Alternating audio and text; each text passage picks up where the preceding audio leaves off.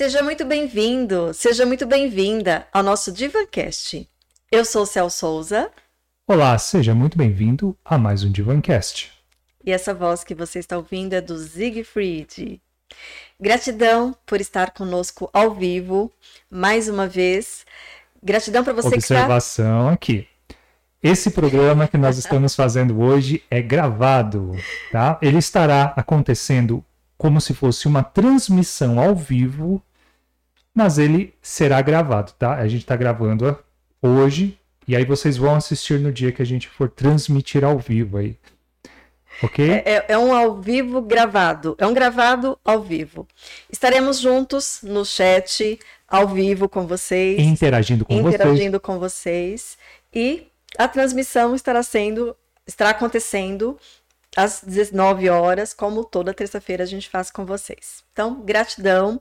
Fique aí, porque é gravado, mas é ao vivo. Estamos aqui ao vivo juntos com você. É conteúdo inédito, tá bom? É conteúdo inédito e aí vocês participam pelo chat que vai estar aberto. A gente também estará presente no chat, interagindo com vocês. É. Ok? Por isso, se vocês tiverem alguma pergunta, o nosso convidado de hoje também estará no chat. Se, né, se a não ser que aconteça alguma coisa, mas é, estará conosco também no chat. Então podem também fazer perguntas, é, podem tirar dúvidas.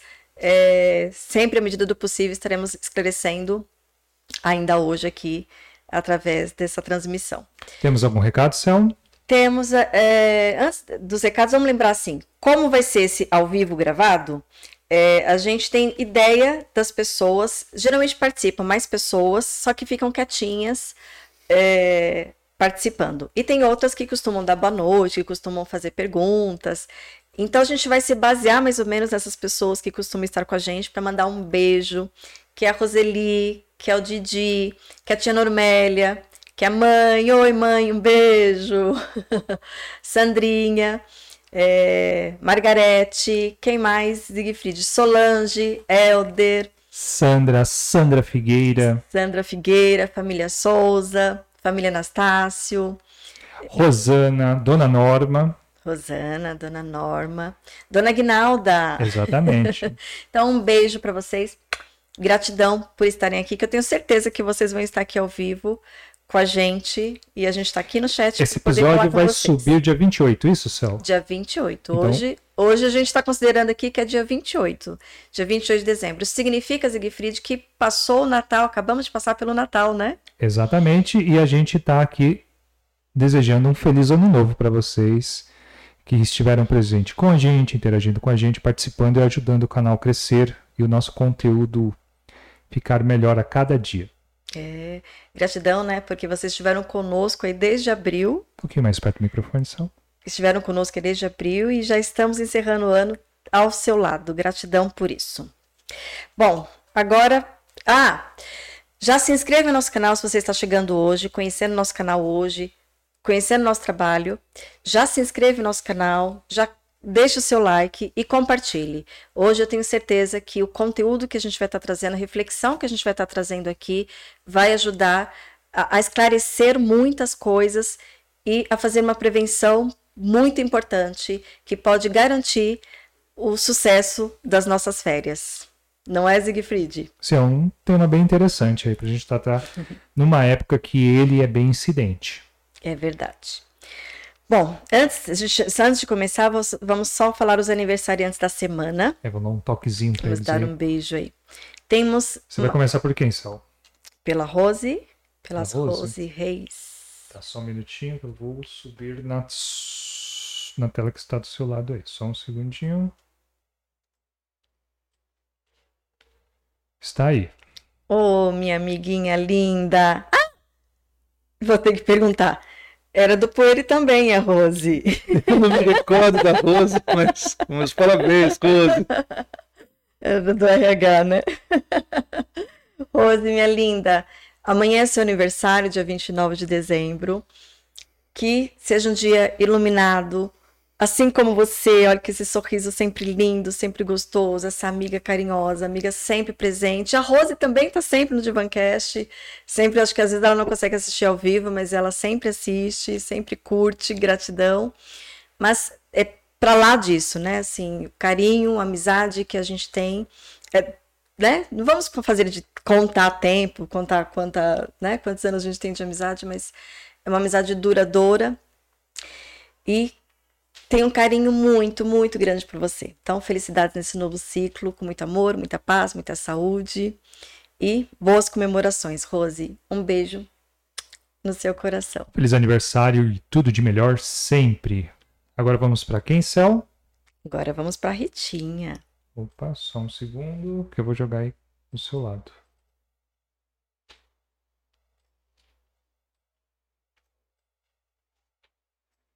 Está aí. Ritinha, minha linda! Já faz um bom tempo que a gente não se vê, né, Ritinha? Tá, estamos precisando fazer um, um encerramento aí de, de, final de ano, né, minha linda? Amanhã também é o seu aniversário, dia 29 de dezembro, então um beijo bem especial no seu coração.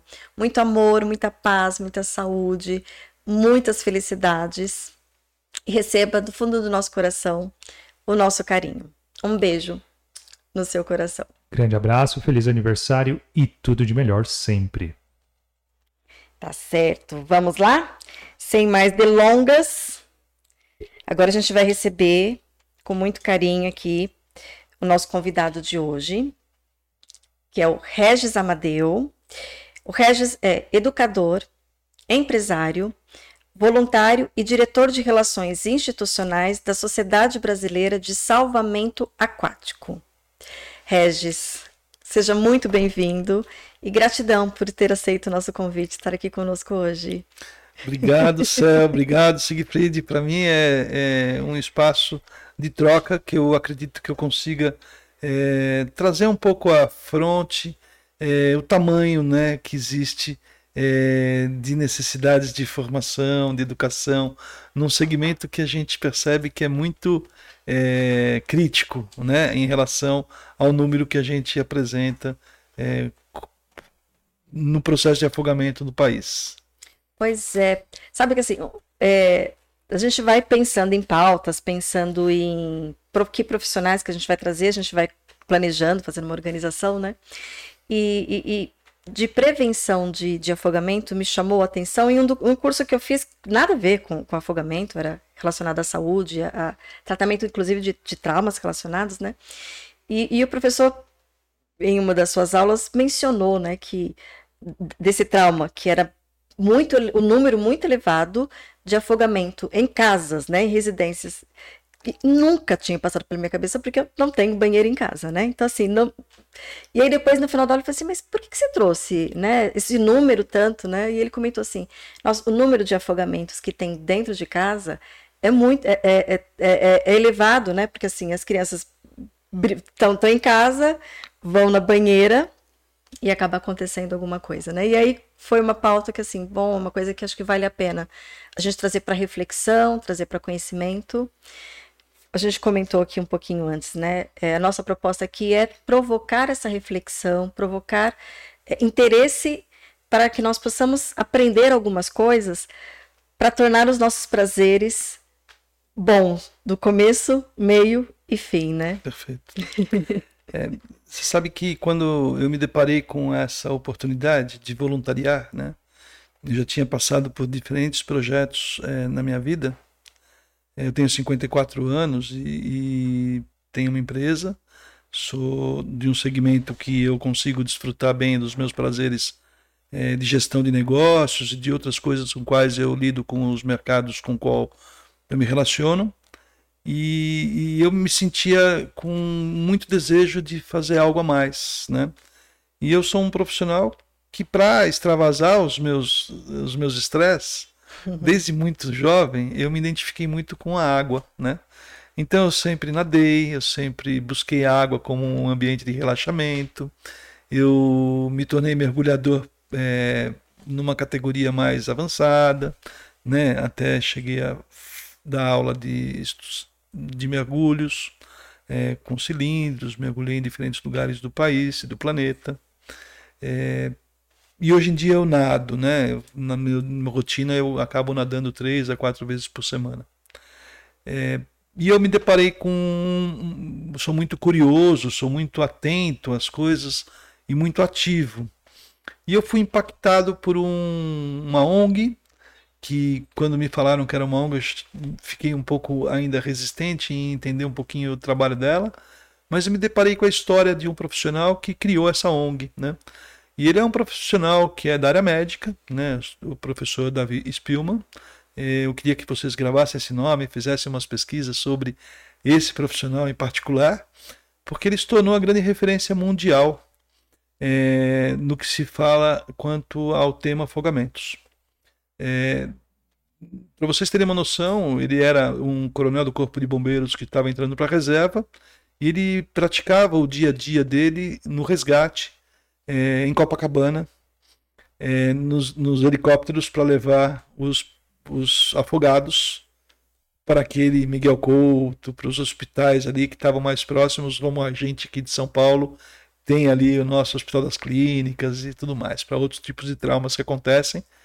E então era muito intenso o processo de trabalho dele.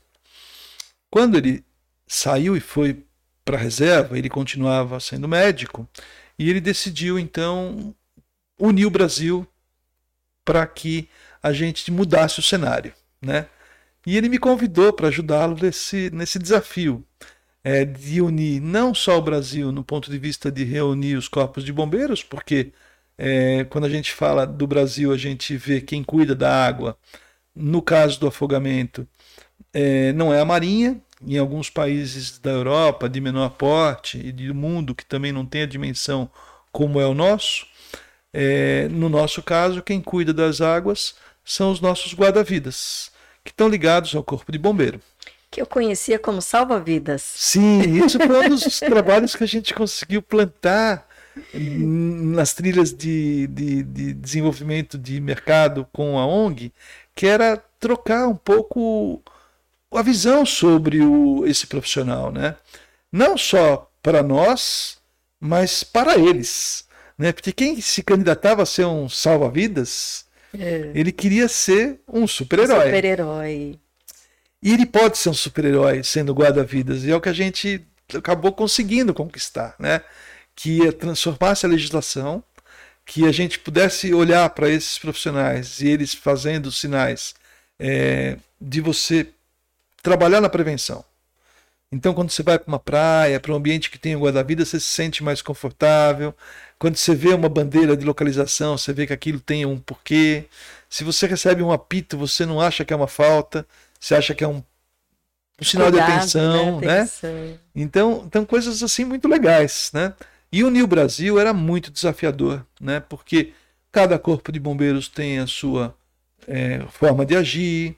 Então você tinha que convencer aqueles comandantes que aquela metodologia de melhor aplicação que vinha um pouco desde a melhoria do ponto de vista do RCP, né, que é como que você trata o trauma de um afogamento, que é diferente de um trauma voltado a um acidente de carro ou outro tipo de trauma que acontecem em qualquer ambiente. O trauma que é ocasionado por um afogamento, ele vem com um detalhe que faz toda a diferença de como você tem a primeira reação sobre ele. Né? Ele vem com um ambiente que é a água, que, que entrou e que ela que foi o causador de você se afogar. Então, normalmente a gente vê é, num protocolo do SAMU ou num protocolo da área médica, isso há alguns anos atrás, que o protocolo era o mesmo. Né? Então você limpava vias aéreas. Quando você limpa vias aéreas, você causa o quê? Você está sugando o ar, né? E no afogamento eu tenho que, como princípio básico, prover oxigênio. Né? Então, é, essas questões todas elas começaram a vir à tona para que existisse um consenso é, e uma liberdade do Corpo de Bombeiros poder é, deixar uma estrutura que tinha como princípio pesquisa e formação é, se desenvolver no tema de forma mais eminente. E a Sobras então surgiu para o mundo há 26 anos atrás. Né? Eu estou nessa ONG há oito anos. É, sou responsável por implantar projetos é, e que esses projetos eles sejam sustentáveis em todos os ambientes aquáticos. Né? E aí a gente começa a entender que nosso país, por ter a dimensão que tem, é, e, e, e, nós somos um país que tem todos os ambientes aquáticos, a gente tem uma, uma oportunidade de levar para o planeta Terra uhum. todas as nossas competências de como lidar com cada um desses, desses ambientes. Né? E isso tem sido muito legal, é, porque a ONG, a Sobrasa, ela se tornou a referência mundial do assunto, que é uma coisa que poucos assim começam a, a, a perceber a importância dos brasileiros agindo na questão científica e como tem gente engajada em fazer coisas interessantes nesse sentido. É, não sou o único voluntário, né? São, para vocês terem uma noção, mais de 3 mil voluntários hoje atuando na ONG. E na diretoria executiva da Sobrasa, mais 64 diretores, né? Então, é, o gigantismo acabou dando chance para a gente a, uma única, a um único objetivo, que era diminuir o número de afogamento no país. E aí, logicamente, que tem muita coisa para a gente contar aí durante esse nosso bate-papo. Você está falando aí do número de, de, de, voluntários? Talvez eu tenha pego essa informação equivocada, mas eu, eu, eu li mais de 75 mil voluntários. É sim, isso mesmo? Sim, sim, indiretamente sim, porque o que começou a acontecer é que, como as nossas trilhas de, e os projetos acabaram seguindo para cada um desses ambientes, as conexões elas se multiplicaram. Então, hoje nós temos os grupos relacionados à área de saúde, é, grupos relacionados à área de trauma. Para vocês terem uma ideia, na área de saúde, hoje um dos grupos é, é um grupo que é da formação de medicina. Então, para o aluno que está é, fazendo medicina, ele tem que passar por várias acreditações. O curso de emergências aquáticas, que é provido pela Sobrasa, é um dos requisitos desse curso de medicina. Então, dos cursos de medicina, desculpa. É, da área de, de, de SAMU, do pronto atendimento, defesa civil, para lidar com as catástrofes. A gente também tem no Brasil, a gente não tem terremoto, a gente não tem é, alguns outros problemas nessa ordem, mas nós temos alagamentos, né? inundações, nós temos sim enxurradas, trombas d'água, né, que são é, classificadas como um processo que a defesa civil tem que ter planos de mitigação de, de risco e de planos de ação de como agir. Né? A Sobrasa também consegue contribuir. Trombas d'água é muito comum em cachoeiras, né? Trombas d'água, sim. Especificamente pelo, é, pelo elemento surpresa que ela causa, né? Porque é muito rápido o processo de trombas d'água. A gente pode falar um pouquinho também sobre esse problema, que é um problema que é muito sério. Porque normalmente em cachoeiras a gente não tem a presença desse profissional que é guarda-vidas. Guarda algumas sim, né? É, é. Algumas sim, mas em muitas delas, que é onde que a maior parte das pessoas acabam sendo surpreendidas com uma tromba d'água, é, é, é, algo que não adianta saber nadar, não adianta você ser um super-homem, porque ninguém é super-homem, né? É, uma tromba d'água, quando pega, ela é um elemento de surpresa. Tá sol, tá tudo maravilhoso, choveu às vezes a 30, 50 quilômetros, né? Ou seja, você é surpreendido por uma elevação do volume de água daquele ambiente que você está, que pode tomar uma proporção onde você não consegue sair, né? Então, são coisas que você tem que saber como agir, né? Eu acho que o grande, legado, o grande legado que a gente consegue enxergar é, quando a gente fala do afogamento é que a gente já percebe que a gente sabe como lidar com ele. Né? Então, se a gente conseguir multiplicar essa base de como lidar com isso, para que ele não se torne um afogado, né, eu acho que a gente é, consegue mitigar mais de 90% do problema. Verdade, é uma coisa que a gente comenta bastante aqui, Regis. É, a importância do conhecimento. É, a gente até conversou aqui um pouquinho antes, né? Então, se eu não conheço, né, uma coisa que é importante para mim, e alguém conhece, esse alguém vai me controlar, de alguma forma né? E às vezes até não necessariamente seja nociva, mas enfim, vai ter alguma questão de, de controle. É, e, e, alguns conhecimentos como esse, né, pode salvar a nossa vida. né? A tarefa que a gente estava é, é, acreditava a um salva-vidas, né, muitas vezes pode estar na nossa mão. Através de um conhecimento como esse que você vai trazer para a gente é, hoje. É, a gente conseguiu, de alguma forma, criar um, um projeto é, que alguns programas acabam acontecendo para cada tipo de ambiente. E a gente tem, tem tanto conteúdo, mas a gente percebeu também que se a gente conseguisse embalar isso de forma a garantir que são cinco princípios. Se esses cinco fossem observados e aplicados, boa parte do problema seria mitigado. Né? Então, o afogamento não é um acidente, né? ele é um incidente, ou seja, ele pode ser evitado. É... E a gente segmentou isso, né? porque a gente acredita que uma, uma, um ambiente de lar ele tem observações a serem feitas de como eu cuidar desse meu lar para que aqui não exista um risco de afogamento. Um balde, uma pia, um tanque, uma, uma, uma, uma, uma caixa d'água aberta, um, um, um, local que uma lava, lava louça ou lava roupa aberta. A criança ela tem esse acesso porque ela está dentro do lar dela, né? E, e por mais que esses essas estruturas todas existam no lar, qual que é a maior observação? Isso faz parte do lar. Não, é a observação, é a atenção do pai, né? a atenção da pessoa que é responsável direta por essa criança. Né? É, quando a gente vai para uma praia, a gente entende que praia, a praia é um ambiente difícil de você lidar se você não sabe é, onde entrar, como entrar, mas ele é uma delícia. Ir para praia todo mundo adora. Ir para uma piscina, ir para uma cachoeira, uma lagoa, uma cascata. Então, como lidar com esse ambiente que traz tanta é, felicidade para gente, né? Que é tanto prazeroso, é, com e, água e, fria e ou gelada, né? Tem a ver com o, o, primeiro ambiente foi o ambiente onde a gente nasceu, nós somos, onde nós né? fomos generados, é, exatamente, é, né? É, naturalmente, a primeira sensação é de prazer, né? Lógico, fria ou quente, não tem problema, mas o prazer ele nos traz essa sensação de leveza, de relaxamento, de ah, vou tomar um banho de mar. Mas como que a gente lida com o mar, né? Ele, ele, ele pode ser perigoso se a gente não souber lidar com ele. E ele pode ser muito bem desfrutado se a gente tiver algumas informações. Então, ambientes de mar, a gente tem um produto que a gente é, desenvolve através das escolas de surf é, para ajudar muito essa categoria de pranchas, né?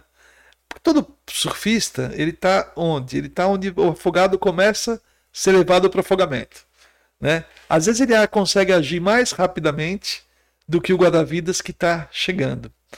É, e, e, às vezes ele não sabe como agir. Olha. E ele, por natureza própria, ele vai querer ajudar alguma pessoa a se salvar. É, então o programa atende o quê? Surf salva. Como o surfista pode lidar com o ambiente de afogamento para que ele não se torne, torne uma, uma vítima. vítima. Então a gente faz oficinas temáticas através de, de um instituto que é o que une todas as escolas de surf e que a partir dali a gente consegue prover conhecimento e prática, né, a teoria mais a prática, num exercício de rotina de como seria um, um surfista lidar com isso. isso é uma, é um, é um, primeiro que é um cenário maravilhoso para você lidar com a formação dessa galera, uma galera extremamente da água também, que sabe né, eh, nadar. O afogamento nada quem sabe nadar. Né? A surpresa é quem entra na água por descuido, mas normalmente quem morre é, é sabe quem nadar. Sabe nadar. Né? Então é outro detalhe que a gente costuma é, brincar, né? Fala, é. puxa vida, eu sei nadar, não vou me afogar. Não, é bobagem. É, Nós... é, é geralmente com quem acontece, né? O que, que, que, que acontece, Regis? É, é, o excesso de confiança? É, eu achar que eu sou super-homem? O que, que, que, que, que é o mais forte que, que é. normalmente acontece? Tem um pouco de tudo, né? A gente é, é, vê que existe, de fato, às vezes, a faixa etária que ainda não entende absolutamente nada sobre riscos, né? Então não consegue medir. E tem uma geração que eu até costumo brincar de forma muito é, até respeitosa a, a, a, uma base publicitária que em algum momento no país foi é, muito difundida, que era do No Limits. Né? Então, quem mais morre afogado hoje? Né? Eu acho que é mesmo essa geração que foi impactada pelo No Limits. Né? Porque o No Limites não é verdadeiro, né? Eu acho que a gente tem que respeitar os nossos limites, né? Então, se a gente olhar toda a, e depurar, né, de tudo que acontece de mortes no país, mas só para vocês terem uma noção, né, eu costumo também falar desses números. É, nós atualmente É, matamos no Brasil 15 pessoas todos os dias. Eu falo nós porque a gente é responsável de alguma forma enquanto a educação não pulverizar a todo, a todo tempo né, e aculturar esse nosso novo cenário. Né? É, então eu me sinto responsável em diminuir isso. Né? A responsabilidade é, nossa é, enquanto é, sociedade. É, né? diminuir isso. É, dos 15 que morrem, onde que eles morrem? Né? Porque também o nosso Brasil é, tem de tudo, como eu disse há pouco. Né? Será que é em piscina? Será que é em cachoeira? Será que é em tanque de casa? Onde mais mata mesmo ainda é em regiões que são as ribeirinhas, que é rio, cacho... rio e cascata, rio, cachoeiras, lagos e garapés. É onde não tem o guarda-vida presente. E esse número que eu contei para vocês ainda, ele tem um agravo que eu costumo é, dizer, né? Esse é um dado, dado oficial.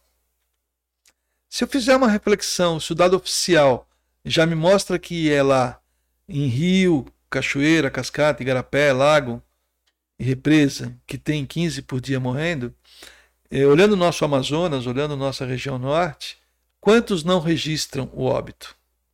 Né? Então, não tem nem acesso a um cartório de registro. Então, esse número é imensamente maior. Né? Já seria alguma coisa para a gente também ter uma reflexão sobre esse dado né? que a gente analisa. A outra questão que me chama muito atenção também é a faixa etária, né?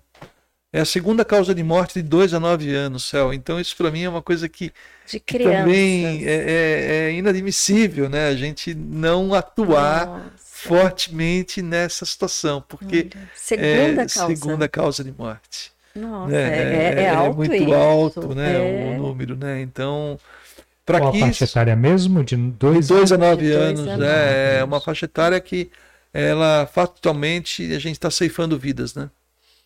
É, e para a gente melhorar isso, né? E também é, saber que isso é possível ser modificado, né? Nessa mesma linha que a gente faz com as escolas de surf, nós temos outros dois programas que atendem um pouco a formação de base, né? Um deles que é o Kim na escola, né? O Kim na escola, o Kim é nosso caranguejinho, ele é bem legal tal. Eu não sei se eu tenho um Kim aqui, eu vou mostrar para vocês daqui a pouquinho. Mas é, vocês imaginam que é um voluntário, como eu. Só que ele é um voluntário ou do Corpo de Bombeiros, que na hora vaga ele tira a fada e coloca uma outra uniforme. Ele pode fazer, às vezes, a colocação de um, de um material para que ele fique caracterizado como um profissional que é do salvamento, que é da prevenção. Nós chamamos de agentes da prevenção.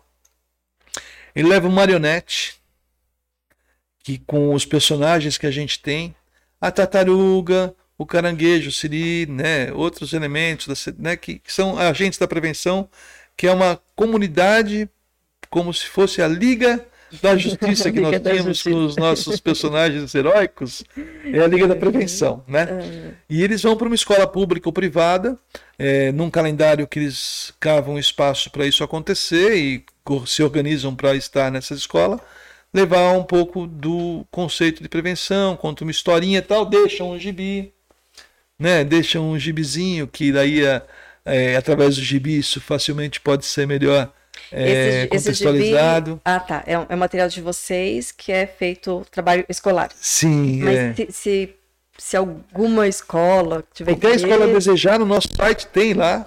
Tá. Desculpa, acho que eu acabei de cometer aqui um. tá bati no microfone. Tranquilo, tranquilo. O, nós temos os conteúdos no nosso site. Então imagina Do que. Sobrasa, né? Da Sobrasa, sobrasa.org. Depois, no vai final. Ficar, vai, vai, vai, ficar, vai ficar na, na descrição ah, do vídeo todas essas, essas informações. Perfeito. A, a, ideia é que qualquer um que queira ter acesso aos conteúdos, eles estão disponíveis gratuitamente. Ah, eu quero rodar gibi. Às vezes, quem quer rodar gibi tem alguém que possa pagar por isso.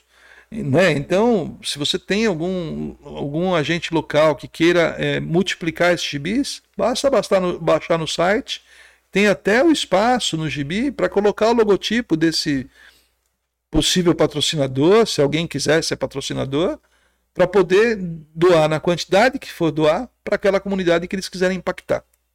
Né? Lógico, se ele quiser fazer mais que isso, eles entram em contato com a Sobrasa, a gente organiza o quê? O, o Kim na escola, com algum agente local, voluntário, que vai estar disponível para poder fazer essa atividade acontecer. Então a gente entendeu que na sala de aula, pelas escolas, a gente tem uma condição de mudar essa competência da observação de riscos desde a primeira infância. Como a gente vem lutando por primeiros socorros também, quer dizer, né?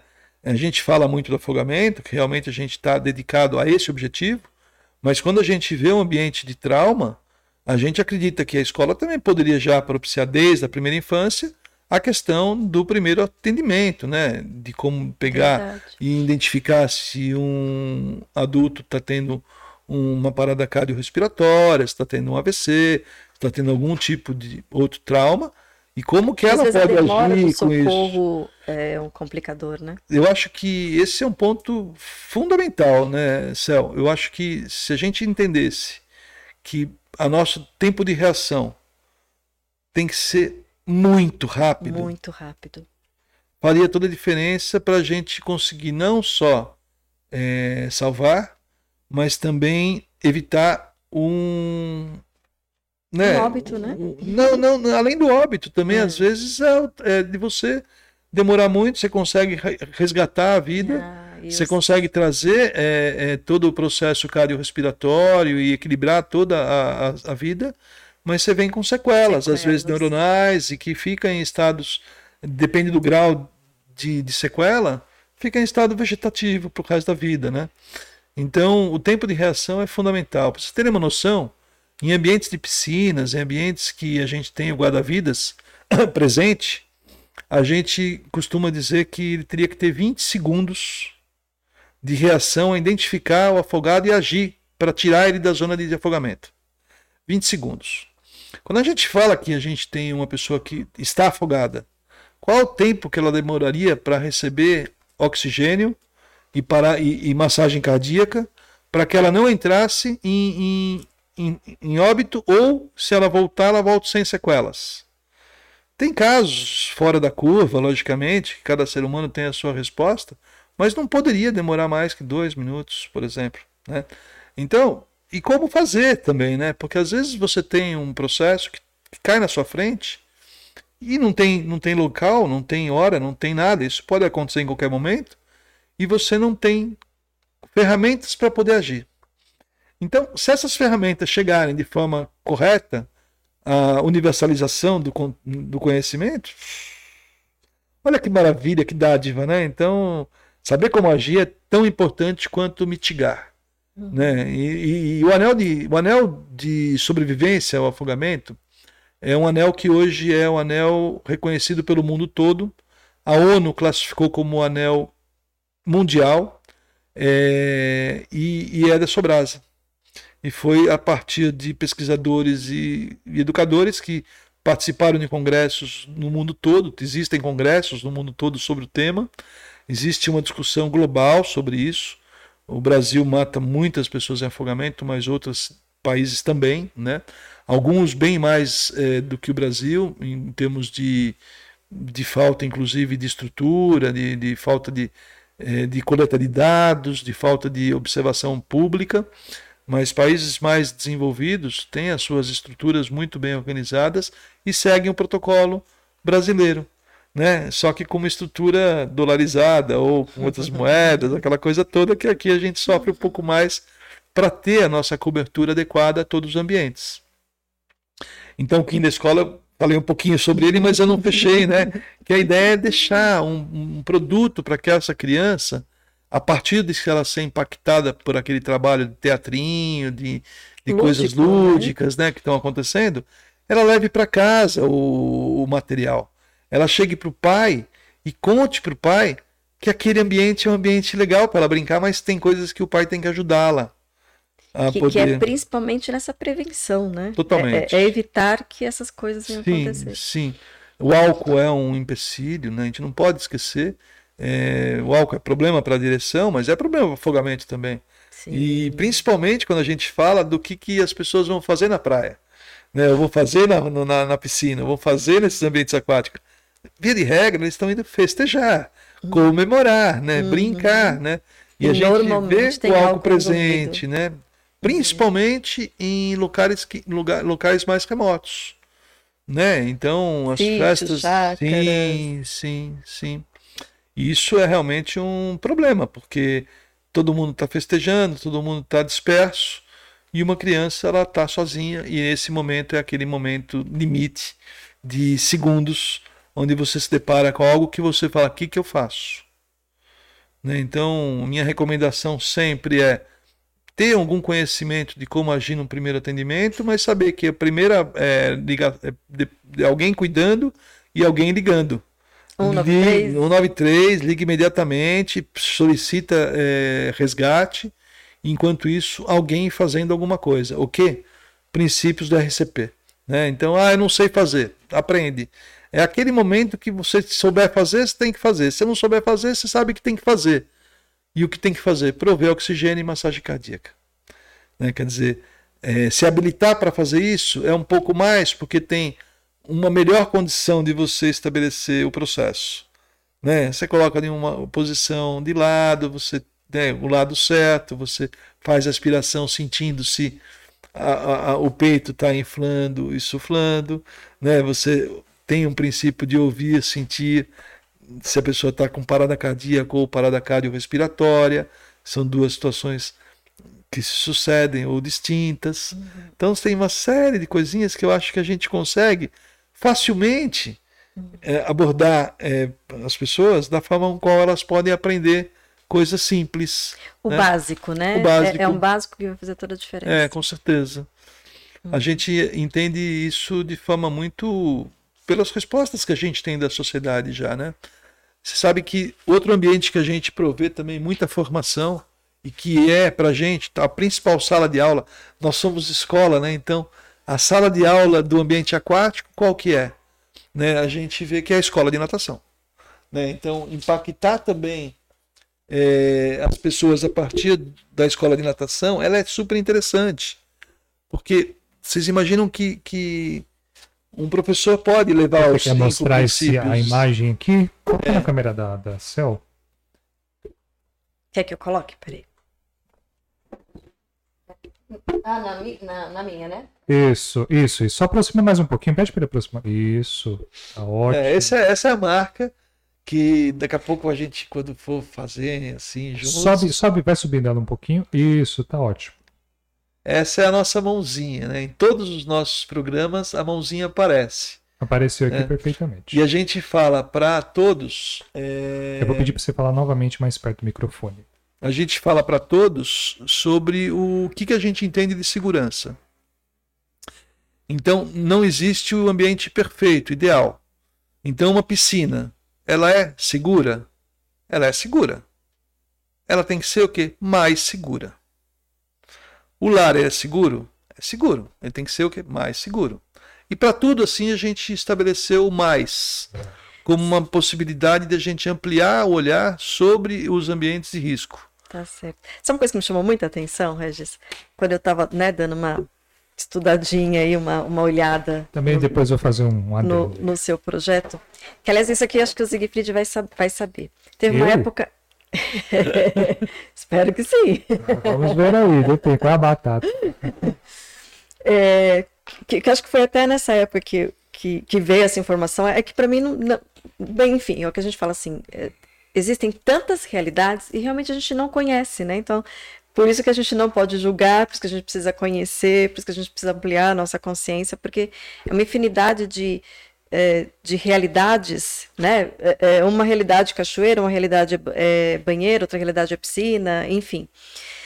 É, foi uma, uma informação também que chegou a mim, não científica, mas assim, é, foi,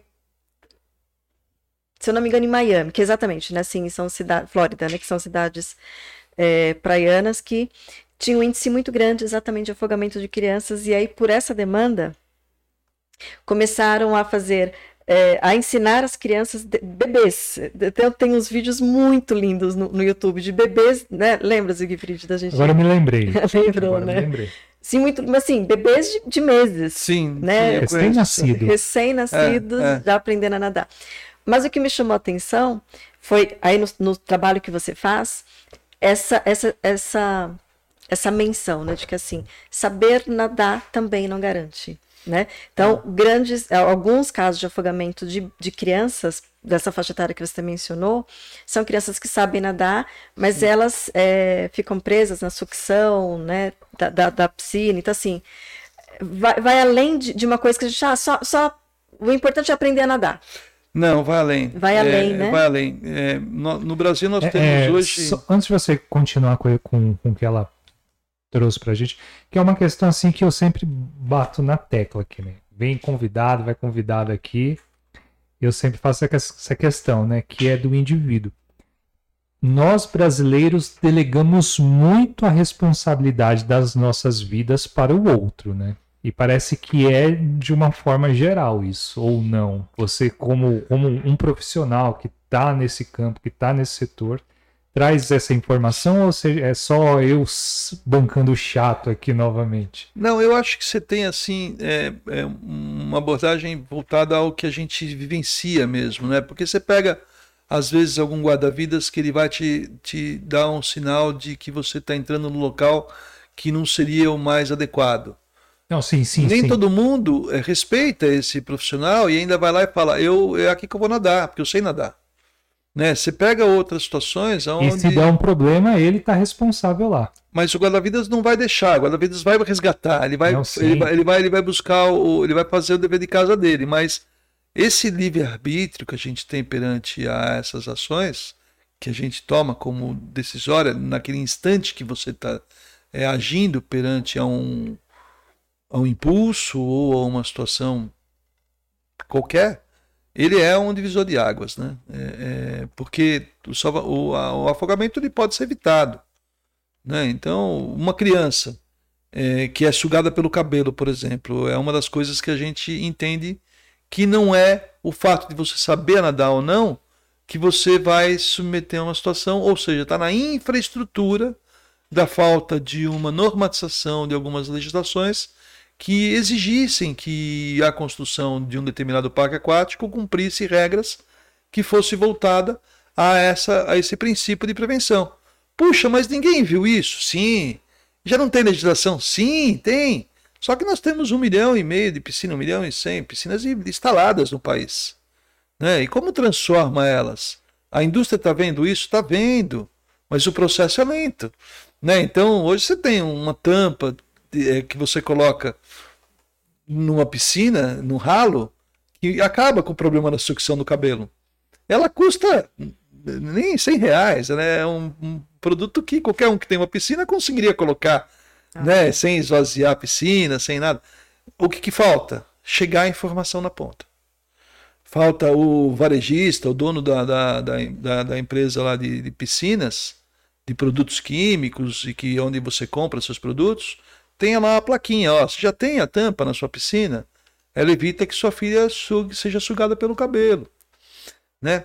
É, vocês imaginam que em determinado momento, é, muitos desses, desses condomínios horizontais que surgiram no Brasil, na transformação das cidades, onde quem morava no centro ou na fazenda foi para um condomínio horizontal, foi para um clube, parque aquático, é, não existia esse conceito do que era a aplicação de uma piscina mais segura. Mas existia uma tecnologia já possível para você colocar uma bomba, por exemplo, que tivesse um chafariz e que bombeasse água de forma assim extremamente legal para você brincar com essa água. Tá bom. E o vácuo e a pressão, quer dizer, então eram instrumentos ainda muito novos para serem percebidos como de risco. Né? Então a gente, quando olha uma piscina, a gente já conseguiu mapear não só a questão do afogamento, como a, o ato do afogamento, mas a questão da estrutura que possibilita que aquele ambiente se torne mais de risco para afogamento. Não só para afogamento, para trauma, né? Então, uma piscina que tem um, um, piso escorregadio. Eu me lembro quando eu era garoto, o que eu mais queria na piscina do meu clube era fazer pirâmide. né? Então ficava lá, todo mundo queria fazer. Ou então empurra, empurra, né? Isso mudou? Jogar quem não quer entrar na piscina. Jogar quem não quer entrar na piscina não, não era uma coisa que não era comum, era comum. Era. Nós brincávamos assim, a gente vê hoje brincadeiras acontecendo assim. eu que hoje vivo nesse meio, é, é, eu já eu sou o primeiro a entrar, falar pelo amor de Deus, não vai fazer, não vai acontecer. Tento explicar por quê. A diferença é que essa garotada que hoje eu consigo fazer essa fala, eles já me respeitam, eles falam, puxa tio, que legal, entendeu, cara? Pô, eu não vou, não pensei nisso. É, é, você, né? você, também tocou num, num, ponto que é bem interessante que eu estava vendo uma discussão sobre isso, porque hoje a gente tem pais que são mais liberais, mas é aquele tipo de pai que, é, que seria assim, vou dar um exemplo. Ah, vai lá e faz. Não é tipo, ah, vamos lá, filho, vamos lá e, e vamos fazer. Que aí esse, esse gancho que você deu aqui, né? Que é, pô, você se mostra como o adulto, a figura do adulto, ó, sei o que, e a pessoa, e a criança acaba respeitando. Sim. Porque é exatamente isso, é o que falta no adulto que deveria estar tá realmente. Trans, levar esse conhecimento junto, mostrar que isso é uma coisa que realmente faz a diferença. Né? Então, você pega uma piscina que vai ser construída, tem que pensar no, no, no, no que você vai construir. Né? Hoje, nas piscinas que a gente consegue fazer uma, uma um, dar uma ajuda, dar um apoio, a gente identifica situações construtivas que poderiam estar. Sendo feitas de forma diferentes, né? Então a gente recomenda o quê? Que tenha é, comunicação, por exemplo, tem que ter placa. Você vai em hotéis, já muitos dos hotéis, do, principalmente do Nordeste, já assumiram essas placas, que são as placas da Sobrasa, que também estão no site, vocês podem baixar e colocar onde quiserem. Elas mostram como que você tem que cuidar, se tem canto vivo, se tem risco de queda, se tem profundidade. profundidade né? é um adesivinho na borda lá, que é uma bandeirinha do lugar, assim, ó, aqui tem que tomar mais cuidado, aqui tem um buraco, aqui tem um declive, aqui tem um degrau, né? Aqui, aqui é escorregadio, lá não é. Isso a gente, a gente conseguiu trazer com o quê? Com conteúdo, com comunicação. No Piscina Mais Segura, para vocês terem uma noção, é, a gente tem a Semana Latino-Americana de Piscina Mais Segura, né? É, são mais de 3 mil academias já promovendo, falando sobre o assunto. Falar sobre o assunto, o que está que tá trazendo esses educadores a falar sobre o assunto? Está tá trazendo cases é, de aplicação de, de, de jogos para serem é, desenvolvidos na grade curricular desses professores da semana de prevenção. Então os jogos começam a entrar como uma, uma grade. Ó, dessa semana a gente vai falar sobre prevenção. Ah, vamos fazer isso, vamos fazer. E entra aqui primeiros socorros, e entra toda a reação, inclusive do papel do guarda-vidas, do papel do professor de educação de natação. Qual a responsabilidade do professor de estar tá lá? E, e se ele não sabe agir? E se não tem um guarda-vidas? E se o ambiente não estiver bom ou preparado? Vocês imaginam como que é também quando a gente fala dos ambientes, né? Porque o primeiro respeito sempre vai ser por nós, seres humanos, né? Pessoas. Mas existem também instituições. Né? Então, você está num, num, num, hotel e acontece alguma fatalidade dessa de ter um afogamento. A instituição, por mais que ela tenha sido responsável às vezes e tenha tido o cuidado devido e aconteceu o problema do trauma, aquele impacto que é para eles é muito difícil, né? Para a gente, se acontece no nosso lar, a gente vai continuar morando na nossa casa se a gente perder uma pessoa por afogamento? Né? Os amigos, para uma escola, uma escola que tem uma piscina, quer dizer, como que o dono da escola lida com uma situação como essa, pós o problema, independente da responsabilidade, de pagamento de, de juros, ele precisa ir para uma vida, né? Então não tem preço mesmo, né? A gente tentar salvar essa vida. E isso a gente fala muito dos princípios desses programas, né? Então, Piscina Mais Segura, quando ele faz essa abordagem, ele é muito rico também, porque é, é, esses alunos são impactados, eles levam para casa, e aí é legal, porque eles levam para casa, e em casa eles vão para praia, eles vão para cachoeira, eles vão para cascata. O aprendizado. Ele já está dado, ele está colocado. A criança que chegar numa cachoeira, minimamente ela sabe, ela já está, ela tá, a gente costuma falar que ela está vacinada. para o assunto. Né? É, a gente não está é, buscando nessa geração nossa agora é. estar vacinados para evitar qualquer situação de risco que a gente está submetido, somos sobreviventes, mas não somos 100%, né? tem 97%, 94%, tem um riscozinho ali ainda. Na, no, no afogamento é a mesma coisa. A gente pode vacinar uma piscina, a gente pode vacinar uma cascata, a gente pode vacinar esses ambientes para que eles tenham ali prevenção como princípio. É. E como a educação, acho que assim, a prevenção e a educação e o conhecimento estão totalmente associados. Eles né? são transformadores, né? São talvez seja a grande conexão de evolução mesmo do nosso processo, porque é, nós somos muitos, né? É, a educação formal com qual a gente lida nas grades e na forma com qual a gente ensina, ela ainda tem vários desafios para a gente conseguir trazer é, todos na mesma linha. Então, eu acho que um papel importante que essas ONGs que trabalham em prol a melhoria da vida das pessoas e de todos os, os níveis que eles acabam tendo como objetivos e, e fim, é para contribuir né, é, com essas especializações. Então, quando hoje me falam sobre afogamento, eu tenho condições de falar para as pessoas porque que eu acredito que é transformador na educação. Porque a gente vem nesses 25 anos percebendo uma das questões mais legais assim para a gente fazer uma análise da diretoria, uma análise pessoal, né, que depois eu faço as minhas reflexões também. Há 25 anos atrás, nós matávamos muito mais pessoas por afogamento no Brasil. E nós não tínhamos o número de piscinas que a gente tem hoje, nós não tínhamos o acesso que a gente tem hoje, nós não tínhamos uma série de coisas que hoje a gente tem facilidade em ir para a água, né? Então, de alguma forma, isso é muito legal, tá dando certo, né? Traz a gente tá no, né? no resultado. É. né?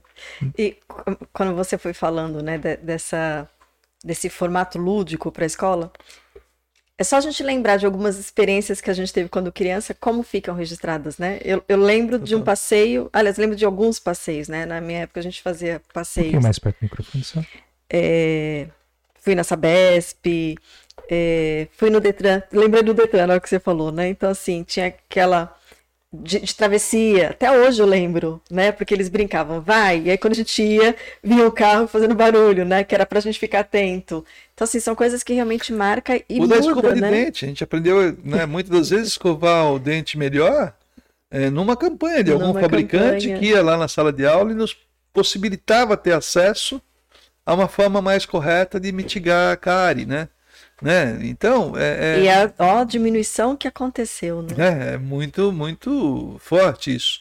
Isso está aberto, está descancarado? Não está, ele está no, no curso das coisas, né?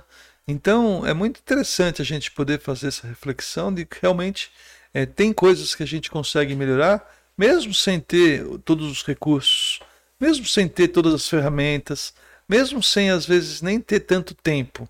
Né? Então, as pessoas me perguntam: puxa, Regis, você não faz outras coisas na vida, não sei trabalhar?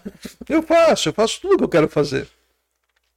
E talvez eu só consiga desafiar o meu tempo de uma forma ainda diferente pelas minhas rotinas. Então, eu não tenho muito tempo para dormir. Eu durmo o que eu acho que eu tenho que dormir. Eu tenho muito tempo para trabalhar onde eu ganho meu dinheiro? Sim, eu ganho meu dinheiro onde eu ganho meu dinheiro. Né? Que é trabalhando na minha empresa, que é, fu- é garantindo o meu, o, o meu processo de trabalho, naquelas rotinas que garantem é, é, as minha, a, a minha rotina monetária. Né? E na minha voluntária. Eu acho que todo mundo tinha que ter um, um, um pouco de, de, é, é, de contribuição. Né? A gente não pode depender. E eu estava brincando há pouco com vocês, né, Cel e, e, e, e Sig, é, que eu não sou, se me perguntarem sobre política, eu não vou falar absolutamente nada, porque eu não sou política, nem muro, nem em cima do muro, nem esquerda, nem direita, sou eu mesmo, faço por minha conta, não sou é, apático contra isso, né, sou crítico contra isso, mas ao ponto de vista de, de minha responsabilidade com a sociedade, é a minha responsabilidade. Então, se eu puder dedicar o tempo que eu dedico para uma causa que eu enxergo que é positiva, eu acho que a gente faz assim com muita. É... A gente recebe uma contribuição que é difícil de enxergar porque é um alimento interno, né?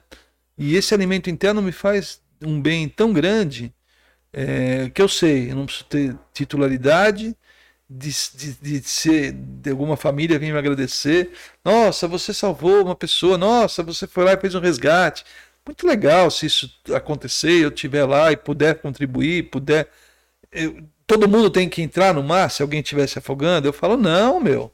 Você só vai entrar se você for o último recurso. Nossa, eu ia te perguntar é, isso, Regis. É...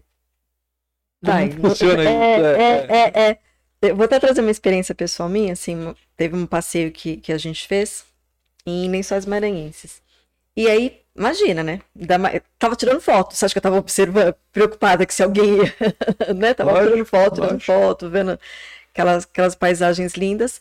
E tinham quatro amigos, na minha percepção do lado de fora, que estavam tirando foto, parados, curtindo a água. Era naquele cru- no cruzamento que tem do mar, enfim. Estavam lá e acenando e a gente veio quase dando tchau, né? Sei que, é, na verdade, tinham, eram, tinham duas pessoas, daqui a pouco foi uma, daqui a pouco foi outra, e para mim as pessoas estavam indo. Como era num lugar que eu sei, porque eu sou baixinha, que não me dava pé, eu não, entre, não fui, né? Fiquei lá na, na, na pontinha. Até que, mas passou muito tempo, até que eu entendi é, que era, eu não vou saber falar, tá? Acho que você vai saber falar, em algum lugar desse, desse encontro de águas que forma o Redemoinhos. redemoinhos É. e eles ficaram presos lá. Então, na verdade, ficaram duas pessoas presas é, e aí acenaram para pedir ajuda. Foi uma para tentar ajudar, também ficou preso. Pediu ajuda, outra pessoa foi para tentar ajudar, porque eram outras pessoas exatamente que sabiam nadar. e aí, quando eu entendi que eles não conseguiam, eu falei, eu não vou, porque vai ser a quinta pessoa a ficar aí, né? E aí eu pedi uma embarcação. Mas nessa situação, graças a Deus, não, né? só, só estava. Mas o cenário é esse. É, o cenário é assim mesmo. E é interessante quando você traz isso como uma vivência, porque o afogamento é silencioso. É silencioso mesmo. A gente acaba, às vezes, sendo impactado dessa forma. Você vê uma pessoa dando tchauzinho. Ou dando tchauzinho para outro, para outro, para outro. E na realidade lá é uma situação em afogamento. É, a gente tem que saber como agir. Né? Primeiro, porque é muito comum, é muito comum, quando você tem um afogamento em curso, esse afogamento causar outro afogamento. Então, a nossa recomendação, de fato, é a gente agir com é, muita atenção perante a forma com qual você vai lidar com esse momento. A principal situação é você tentar prover flutuabilidade sem você chegar perto. Então, você vai entrar na água? Não, a não ser que seja necessário. Você- e que você sinta que esse é o momento que você deveria entrar e se submetendo ao risco de, De- você também eh, se tornar uma vítima. Porque é uma situação tão limite do corpo do ser humano na reação quanto ao estar sendo ser afogado. Então eu sou uma pessoa que não sou tão pequeno quanto você em termos de tamanho. Se você estivesse se afogando e eu entrasse para te salvar, eu provavelmente seria engolido pelo seu tamanho. Por quê? A força que seu corpo vai exercer naquele Pra limite de adrenalina para né? sobrevivência é a força que vai ser a última que você vai desgastar para sobreviver. É da força animal. Então a gente não pode subme- é, subestimar isso. Como que a gente faz, então? Se eu sei agir, eu sou mergulhador. Se eu vejo um afogado, eu vou mergulhar, vou por trás dele, vou mobilizá-lo. Ele vai estar salvo e nem entender o que foi salvo. Se eu estou com uma prancha, eu vou chegar com a prancha até proximamente a ele, vou sair da prancha ou dar o bico da prancha para ele, ele vai sair da situação de pânico. Sai da situação de pânico, acabou o afogamento. Se não tem jeito, Tem muito esse fator do desespero. Total. Total, porque é muito rápido mesmo. E a pessoa sabe que é um, um segundo para se afogar. Todo mundo, todo mundo se afogou. E assim, a gente pode não saber. Mas o afogamento qual que é? Se eu der um gole de água, é mais comum com refrigerante, vai. Mas se eu der um gole de água, eu sinto aquela sensação de afogamento que é Por isso que aquilo. falam que refrigerantes são tão perigosos. né? É, é, é o ficar Então. sufocado, né? O afogamento, pouco, ele né? corta o quê? O ar. A respira- né? E aí então, e e você estando na água, você continua engolindo água, aquilo é o momento do seu corpo perceber que você vai apagar por um elemento de proteção. De proteção. Então ele te, te deixa em stand-by. Nesse momento de stand-by até você voltar é onde você entra em fluxo de onde- afogamento total. Então, prover flutuabilidade. Como? Qualquer situação que você enxergar possível. A gente outro dia fez uma- um exercício E cada um trouxe alguma situação, algum instrumento de possibilidade de flutuabilidade. Traz uns exemplos. Uma garrafa PET é uma garrafa que causa uma possível flutuabilidade. Vai dar certo na hora? Não sei, mas ela flutua. Se ela tivesse, ela flutua. É um coco, flutua. Olha que interessante. É, tem que tomar cuidado para não jogar o coco, porque se você jogar, você pode causar um trauma além do afogamento, né? Você pode ficar na cabeça da pessoa, mas brincadeiras à parte, a ideia é na beira de piscina, normalmente a gente tem um varão, a gente tem uma corda em embarcação, a gente tem boia, a gente tem flutuadores. Gente, né? Então tem que pensar em todas as possibilidades que antecedem a sua decisão de sozinha, físico, físico fisicamente. Físico. O físico ele é realmente um, um, um, problema e é muito difícil você também limitar isso. Um pai vendo um filho se afogar, ele não vai medir esforços para estar tá lá e vai salvar o irmão, o tio, o primo, vai todo mundo, né? E aí, se você vê as notícias em relação à escala de famílias que morrem num único ato, é, é por causa disso, quer dizer, claro. acaba sendo uma sequência de, de erros consecutivos, né? Então a gente não recomenda entrar, é, a não ser na última instância na mesmo. Última né? instância, né?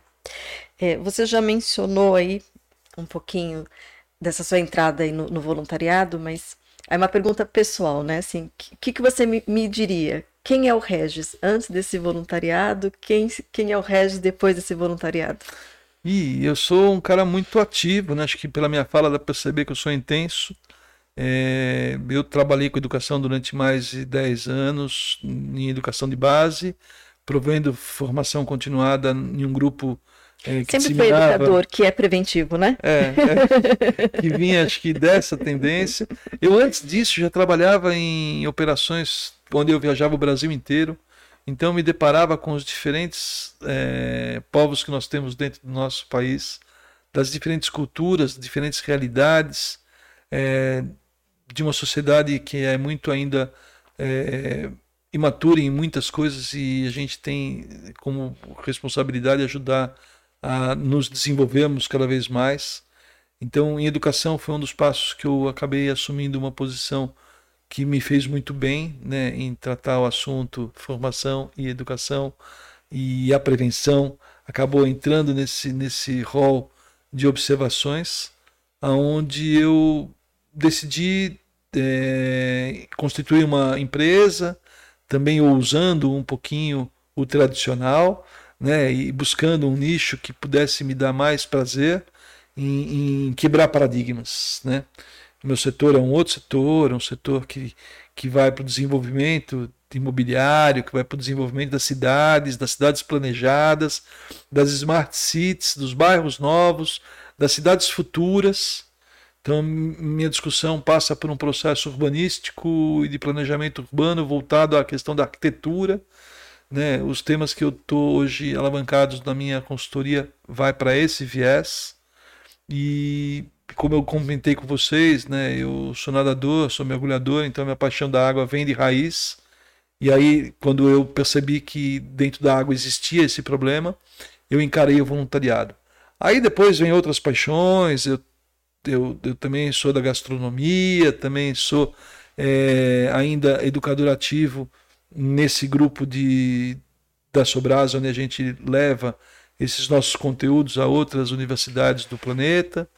E aí eu fico transitando nessa atmosfera. E eu acho que mais do que fazer tudo isso que eu estou falando que eu faço, eu me faço bem.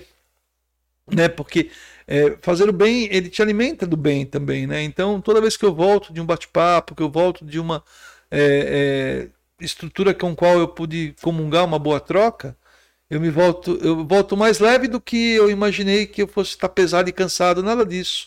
Né? Eu acho que eu durmo pouco, mas eu consigo dormir bem. Isso é tudo de bom, né? É, Qualidade do sono. É, é tudo bom, né? é, e eu estou te perguntando isso, assim, exatamente até para fazer um pouquinho de gancho aí com a psicologia, porque é, já existem vários estudos, né? Acerca da felicidade, de, do bem-estar, da qualidade de vida, né? E um, é, e um dos fatores que já são considerados um dos fatores importantes é, que aumenta o índice de felicidade é o altruísmo. né? É, e, e, é nisso que você falou, não esperando que uma família venha agradecer, mas quando é, eu, a eu posso é fazer, é, nata. É, é, o sentir, né? É, o conseguir fazer a sua entrega, que isso é altruísmo, né? A gente até brinca aqui, altruísmo não é empréstimo, né? É entrega. é entrega.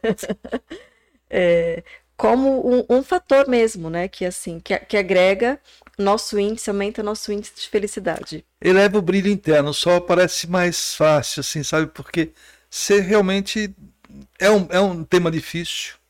Não é? Quando a gente passa as palestras, é, a gente acaba às vezes mostrando alguns vídeos que são de, de muito difícil de você Impacto. impactar, né?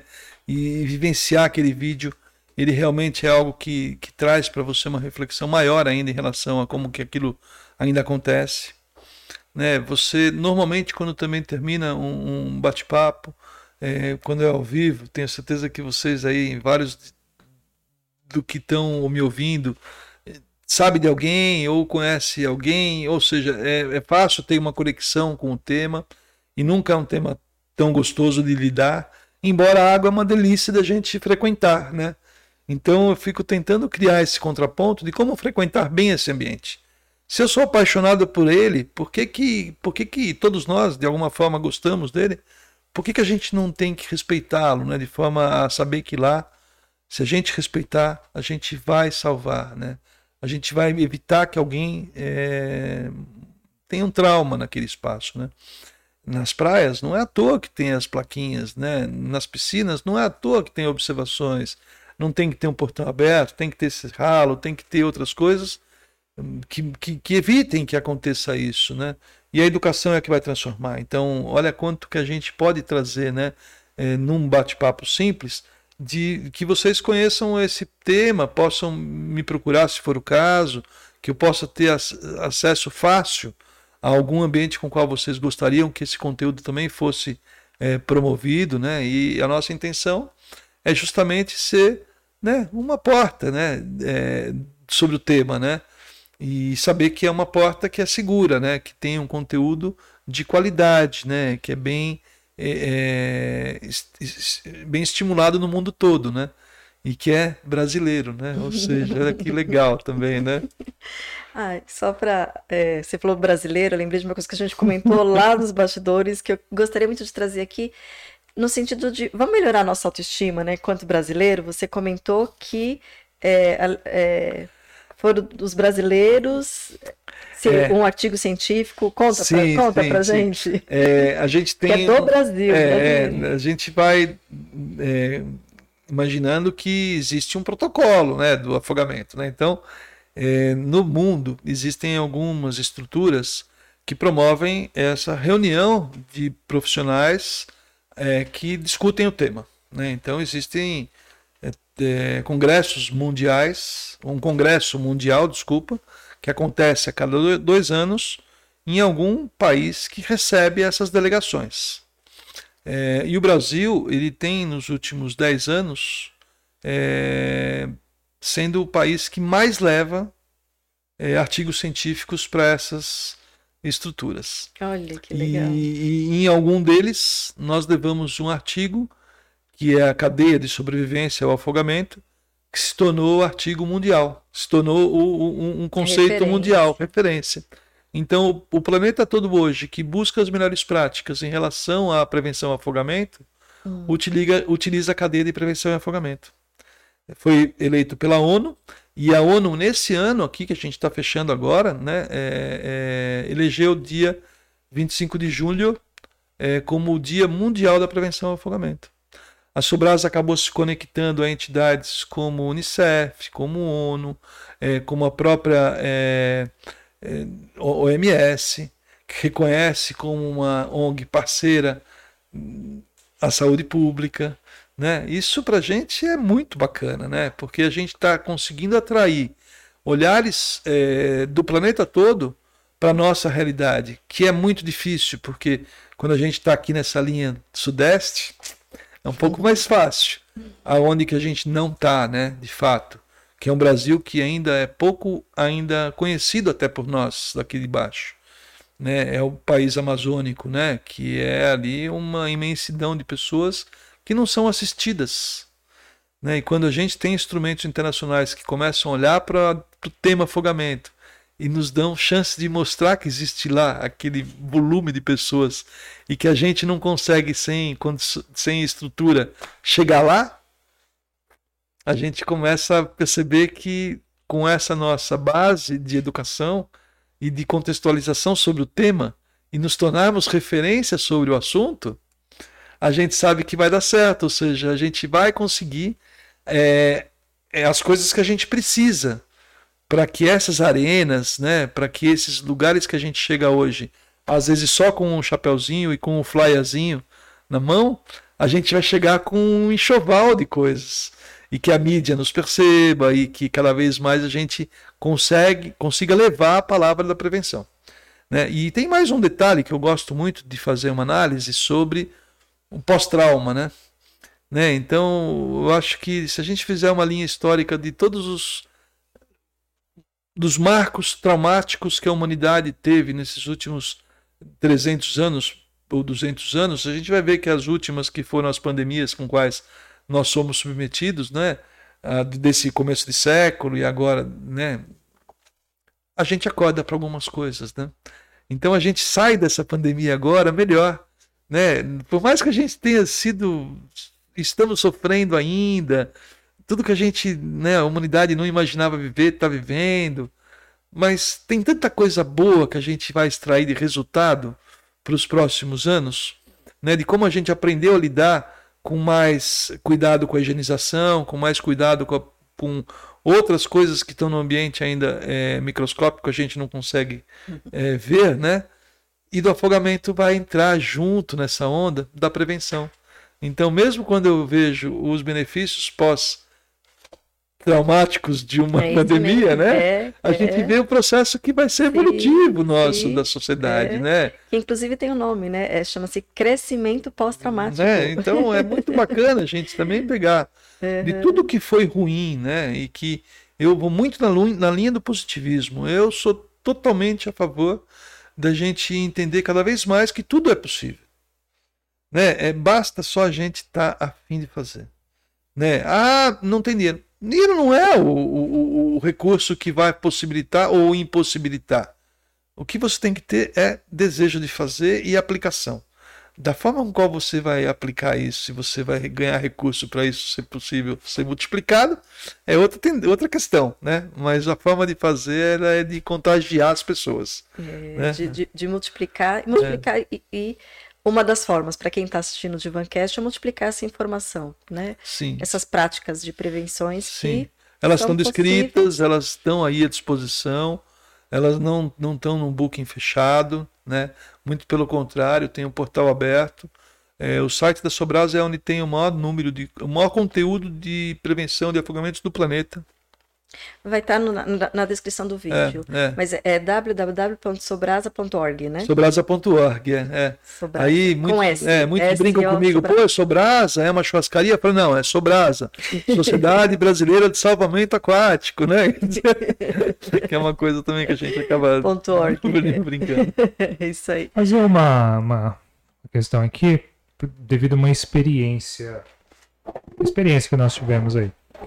É, porque eu estou percebendo que a cada dia mais e mais as pessoas estão utilizando esses tipos de serviços marítimos, né? Ah, vai para um, uma viagem, aí quer fazer um passeio num barco lá, numa lancha. Nossa, eu, eu tinha esquecido disso, Siegfried. Acho que eu já Me desculpa a ignorância aqui com relação à, à, dimensão de qual é qual aí nesse, nesse universo. Né? Lanchas, barcos, eu não sei dizer. Tem alguma coisa que a pessoa, por exemplo, ela quer comprar um pacote, mas ela quer tirar uma dúvida com alguém para ver se aquela empresa é uma empresa séria. E, e essa é a primeira questão, é né? Ponto importante essa. Ponto, é ponto, ponto importantíssimo por experiência própria aqui. e a segunda questão é, é, vocês hoje, como a gente aqui, a gente está na internet, alçando informação. Hoje além do site, tem alguns outros canais que você recomenda no próprio aqui na própria plataforma do YouTube, alguma coisa, não que a pessoa saia e ah, não, vou virar um nadador a partir daqui, mas onde ela obtém informação, para que ela vá adquirir conhecimento, vá participar como um voluntário? O que, que você tem aí para nós aí? Vamos lá, eu acho que cada vez mais a gente vai ter acesso mesmo, né? É, cada vez mais. Só um pouquinho mais para o microfone. Isso, isso. É, deixa eu dar uma mexida aqui. É, cada vez mais a gente vai ter acesso aos ambientes aquáticos. E cada vez mais vai ter mais instrumentos para a gente se divertir neles, né? Então, quando a gente vai para uma praia e a gente tá olhando lá e tem um banana boat passando para cima e para baixo, aquela banana que você vê subindo para outro lado, para o outro, ou um paraquedas que você tá ali, né, içado num paraquedas, ou algum tipo de brinquedo aquático que é muito comum também você ver.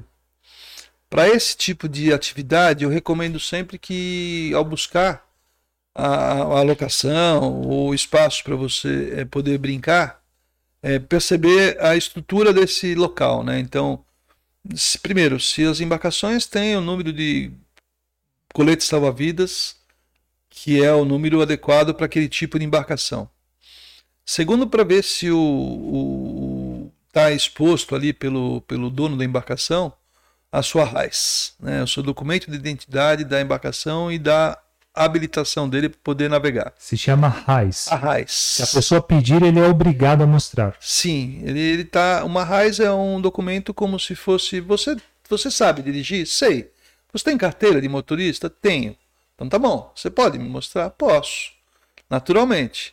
Se ele fala que não vai mostrar, eu minimamente eu tenho que, que duvidar dele. Ele não é obrigado a mostrar. Mas ele pode falar: não, não está aqui. Puxa vida, mas o Arraiz tem que estar tá no barco.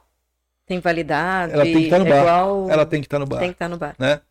É, é, junto com a embarcação. Ela tem o documento da embarcação e o documento do comandante dessa embarcação. É, a outra coisa que me chama atenção são as hélices. Né? Então, ainda não existe uma legislação no Brasil é, que é um protetor de hélices. Então, se a gente também fizer uma pesquisa, a gente vai perceber que boa parte desses brinquedos eles têm aí um índice de trauma alto por desacelera, é, desaceleração, né? Desa, de, de, é, desacelera, é, desacelera a pele humana, né?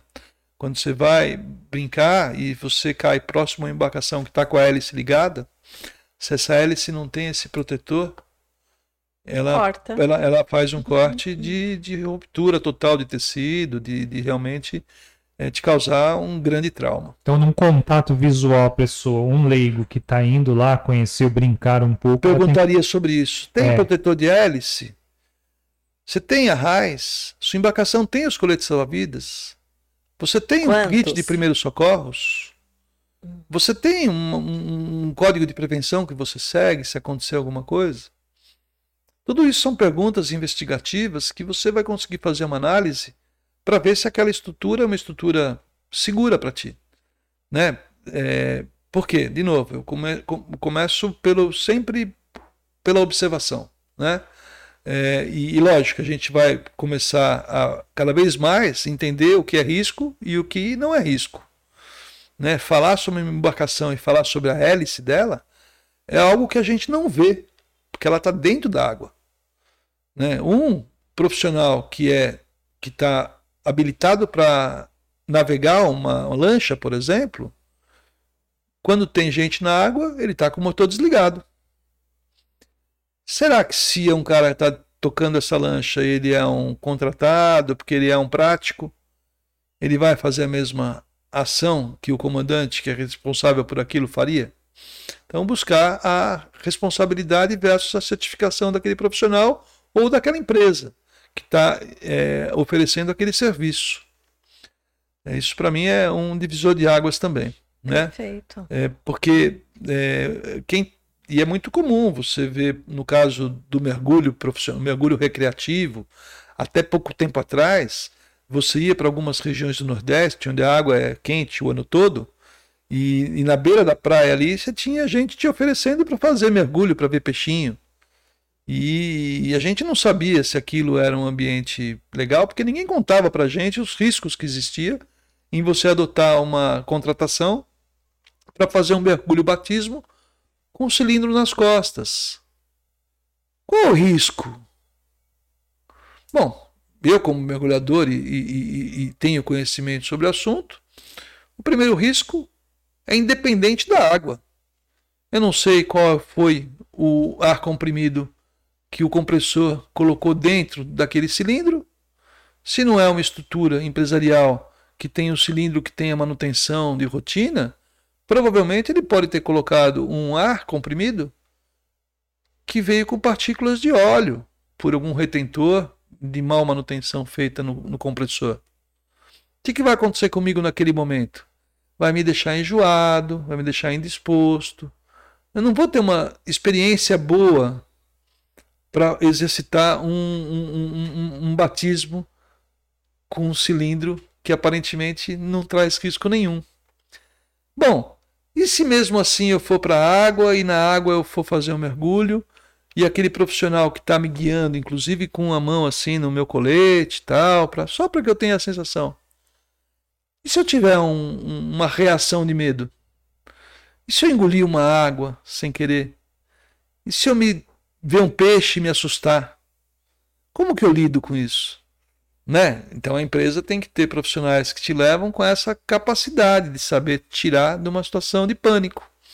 Porque um pânico, quando você está embaixo d'água, é, é um divisor de águas para afogamento. Né? Você começa a se afogar, inclusive. Né? É, que, né? que entra no desespero que a gente né? Então, aqui. quando você vai fazer um, um, um, passeio de uma embarcação de turismo, né? um passeio maior, tal, sempre observar a estrutura do barco, a seriedade das pessoas, o comportamento. Né? A gente tem a água como um, um ambiente de muito respeito. Né? E, e, e, brincar nela também significa saber como estão dispostas essas estruturas. E de novo lembrar que a gente tem limites. Né? É, o, o limite é fundamental, né? A gente vê alguns jogos acontecendo ainda de, de é, na internet, na TV, onde as pessoas desafiam os limites, né? Isso é comum a gente ainda se, ser instigado a isso.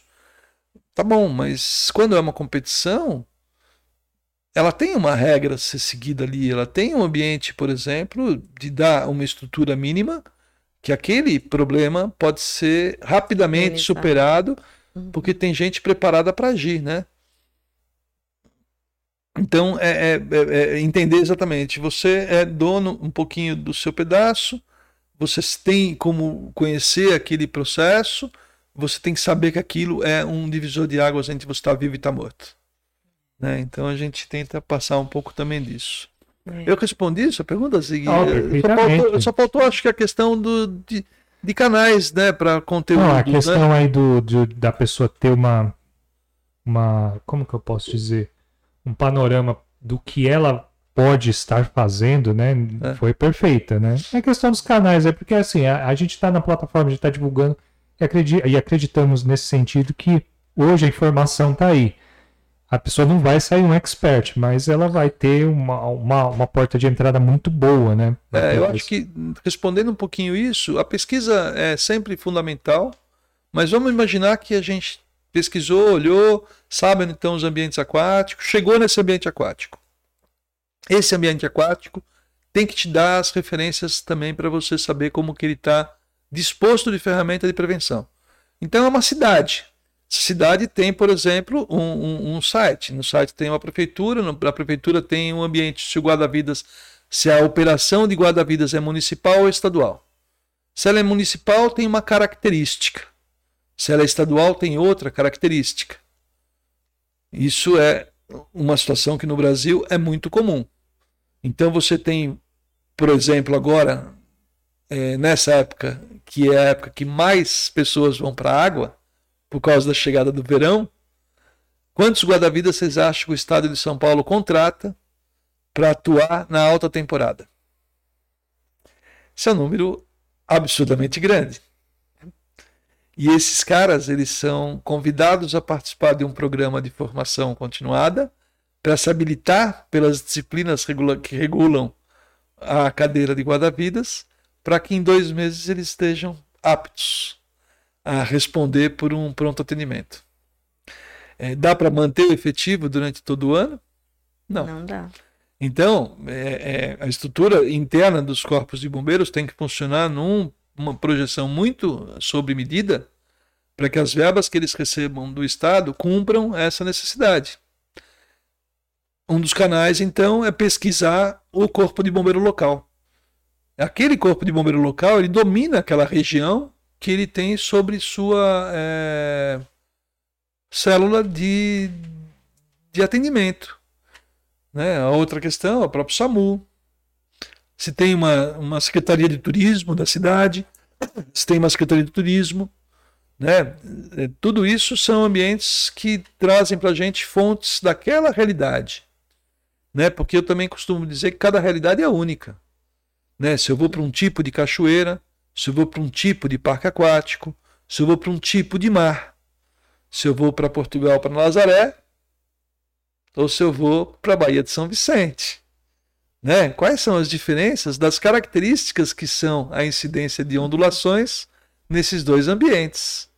Se eu vou para Porto de Galinhas ou se eu vou entrar em Boa Viagem.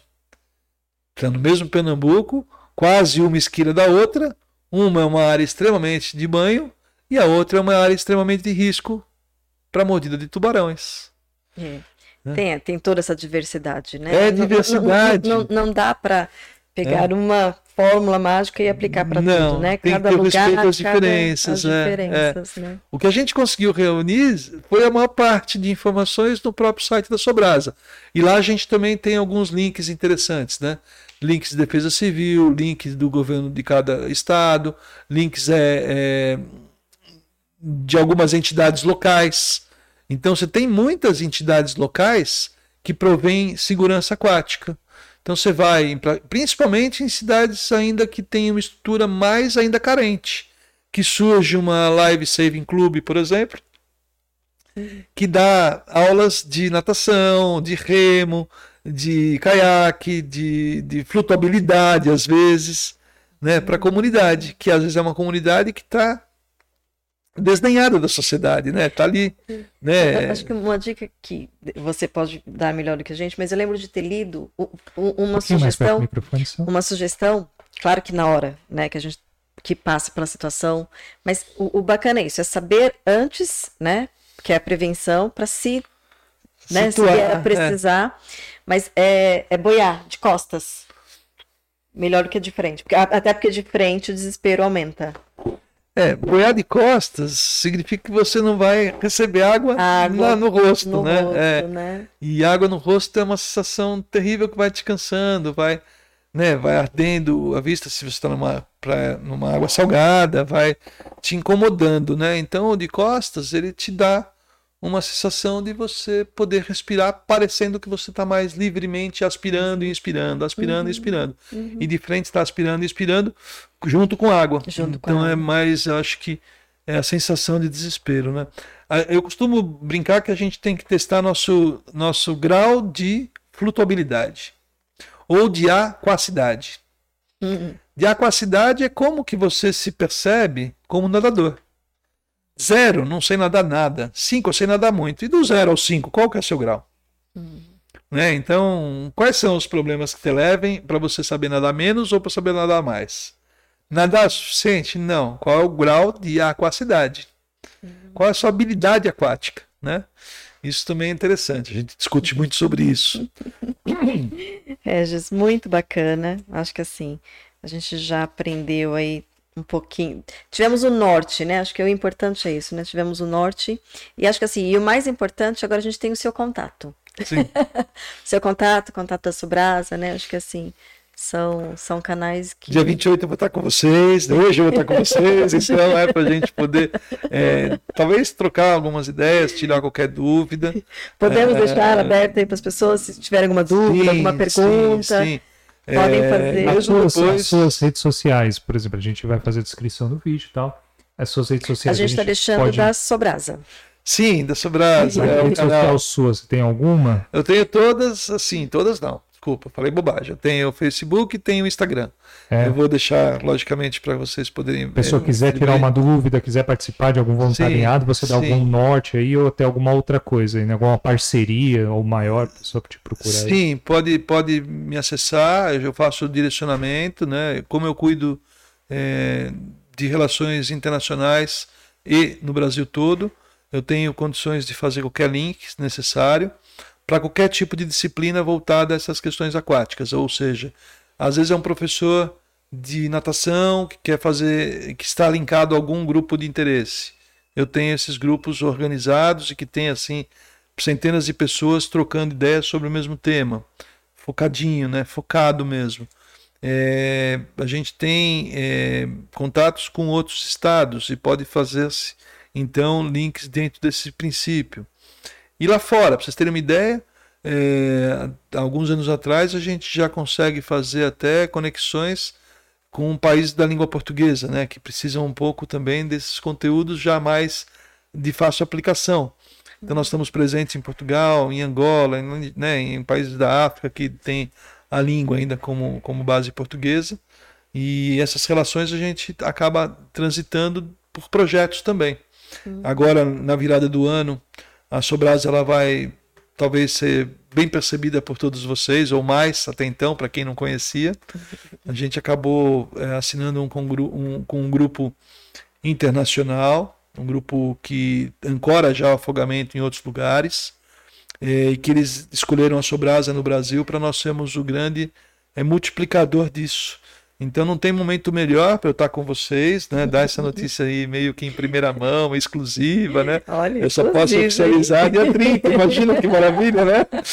Então é, é, a gente tem aí um momento muito especial nessa ONG, né? Onde a gente está dedicando esse trabalho todo, porque a partir de 2022 é, tudo que a gente conseguiu fazer até agora é, nesses 26 anos, talvez a gente faça muito mais só ano que vem em termos de eventos, em termos de, de aparições, em termos de campanhas que vão estar ancoradas por agências de comunicação.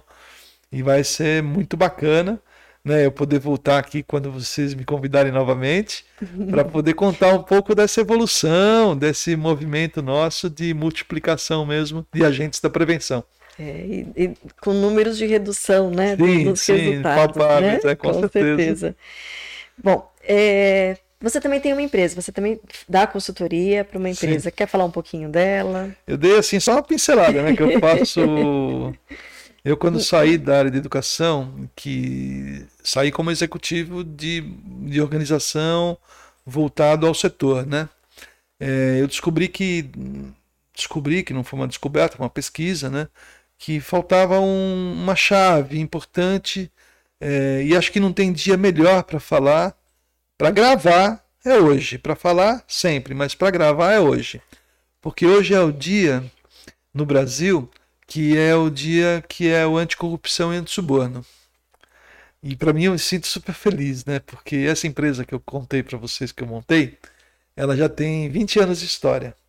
Né? E há 20 anos atrás eu decidi é, reconstruir princípios éticos de um setor que era muito difícil você vivenciar a presença da ética.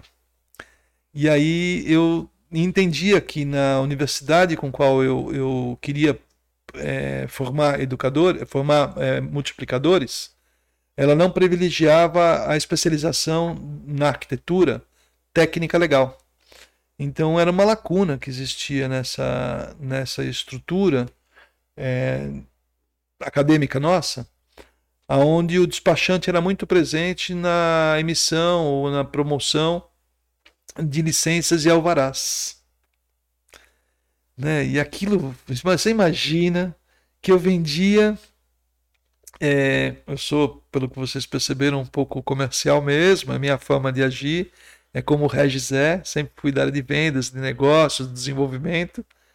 É, eu estabelecia um programa educacional numa escola, Naturalmente, essa escola, a partir do princípio de uma boa qualificação desse meu produto, ela crescia.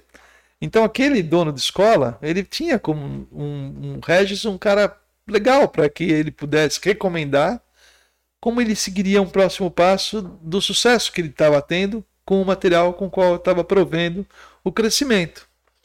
E ele falava para mim assim: Regis, eu vou crescer, que legal, eu quero comprar meu vizinho, mas eu não sei como eu vou fazer para crescer aqui, porque me falaram que eu vou ter que falar com o governo, falar com algum público, falar com não sei quem, e esse ambiente só tem despachante, eu não sei onde que eu vou conseguir.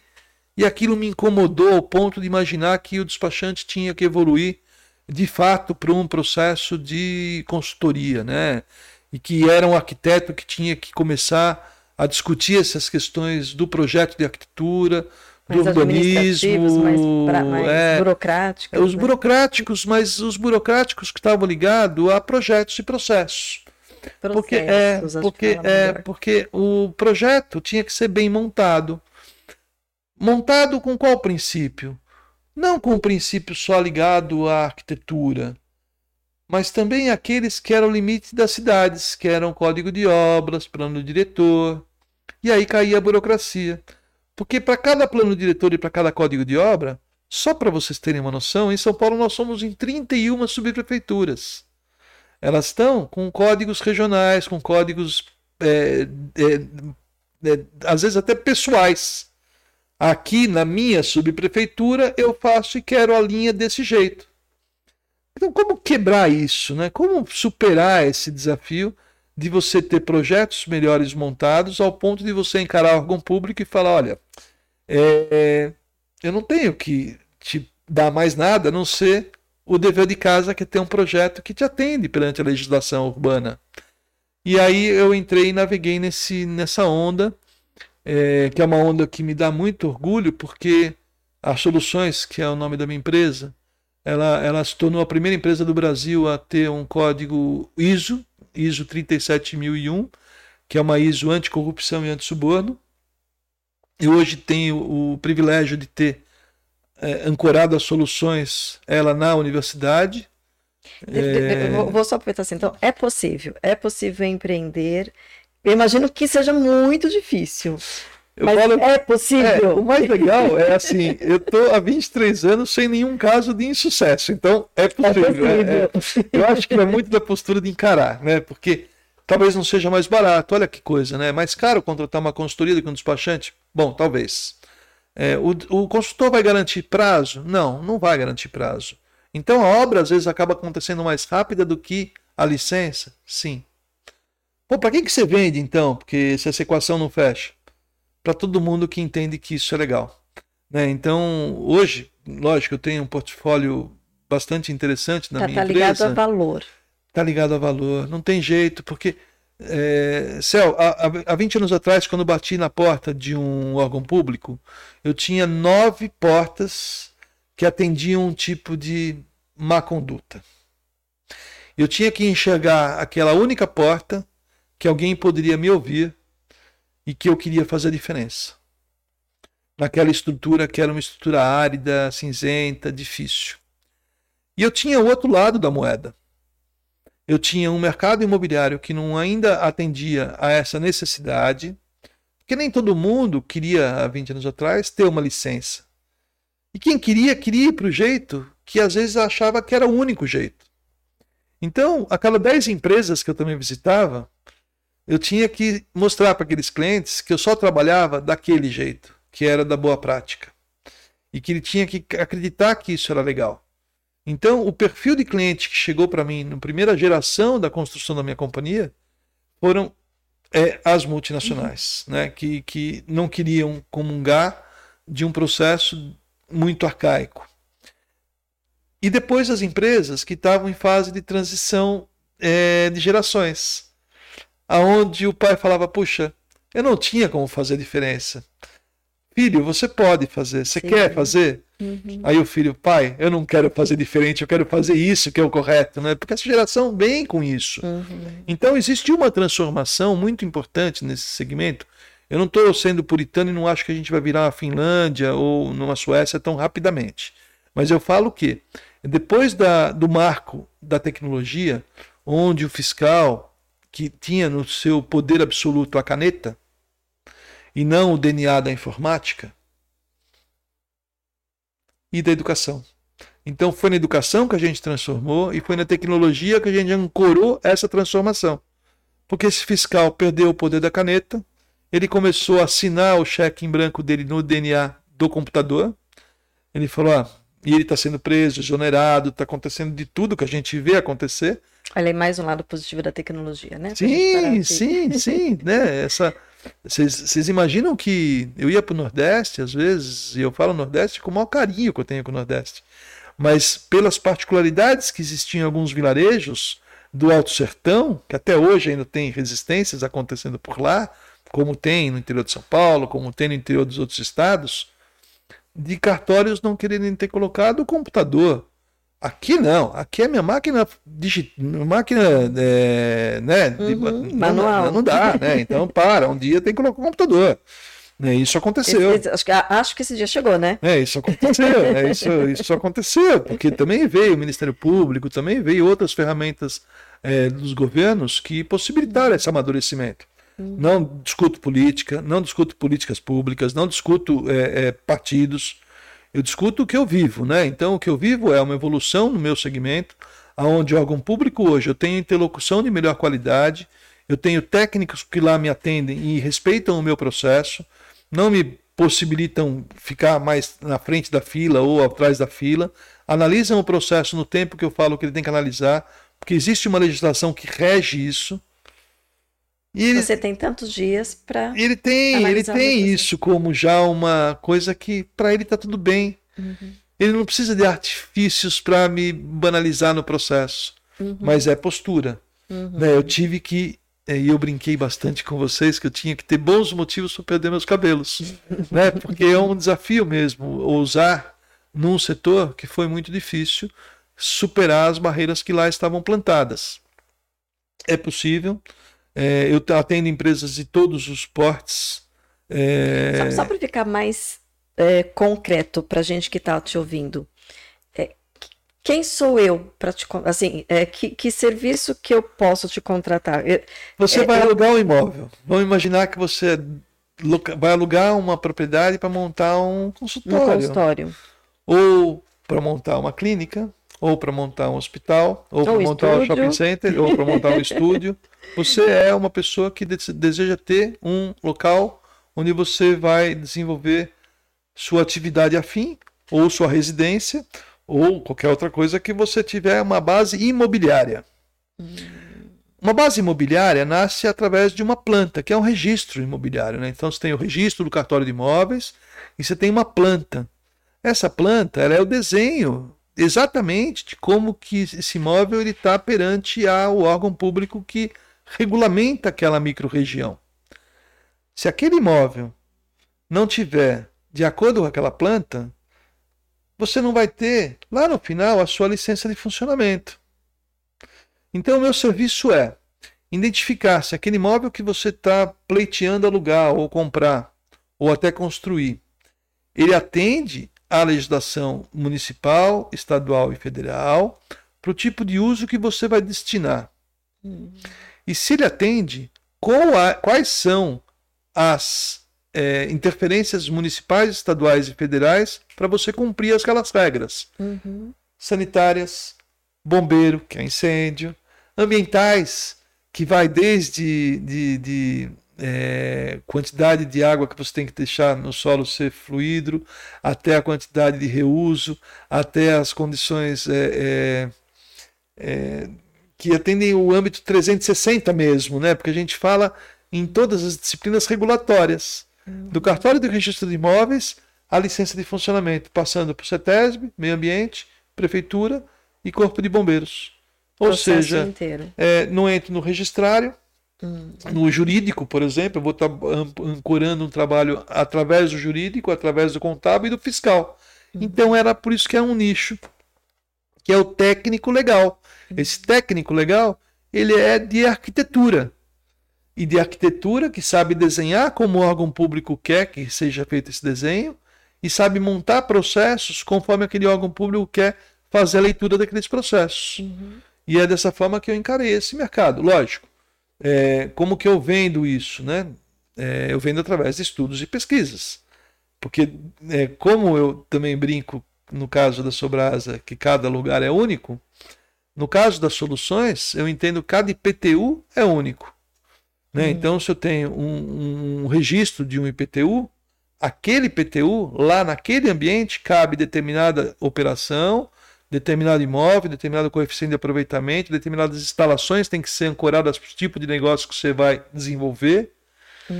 Né? Então, a complexidade dessa consultoria traz essa, essa base. E a simplicidade dessa consultoria traz o que? A equação de como chegar lá. Uhum.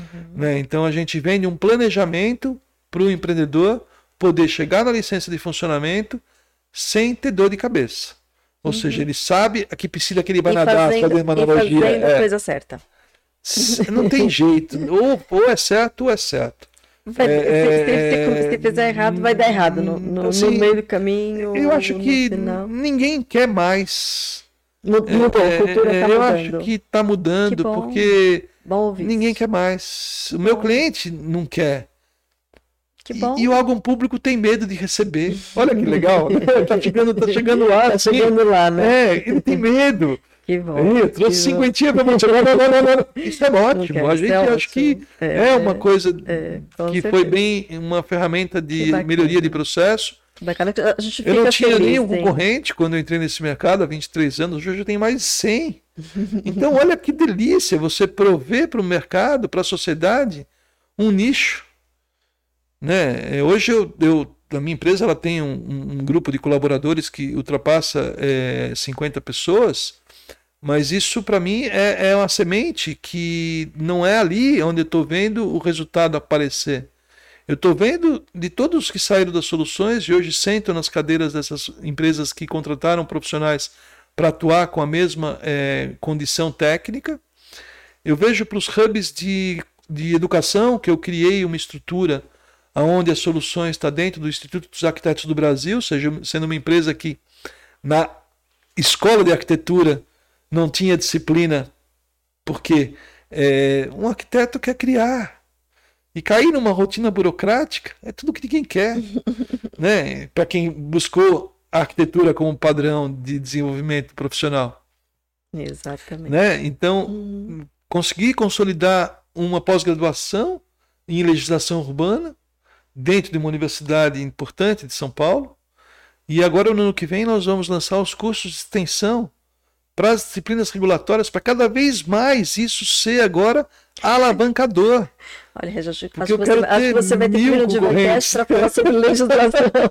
eu acho que isso vai dar outro é Divacast. É, não, e as cidades, elas são interessantíssimas no ponto de vista de... Eu até brinco bastante nas, nas explanações que eu faço sobre isso, porque é nosso habitat é, habitabilidade passa a ser importante para o nosso conforto de utilizar bem o nosso planeta. Né? Como a gente usa bem o nosso planeta? Como ele pode possibilitar esse desfrute se a gente não cuidar dele?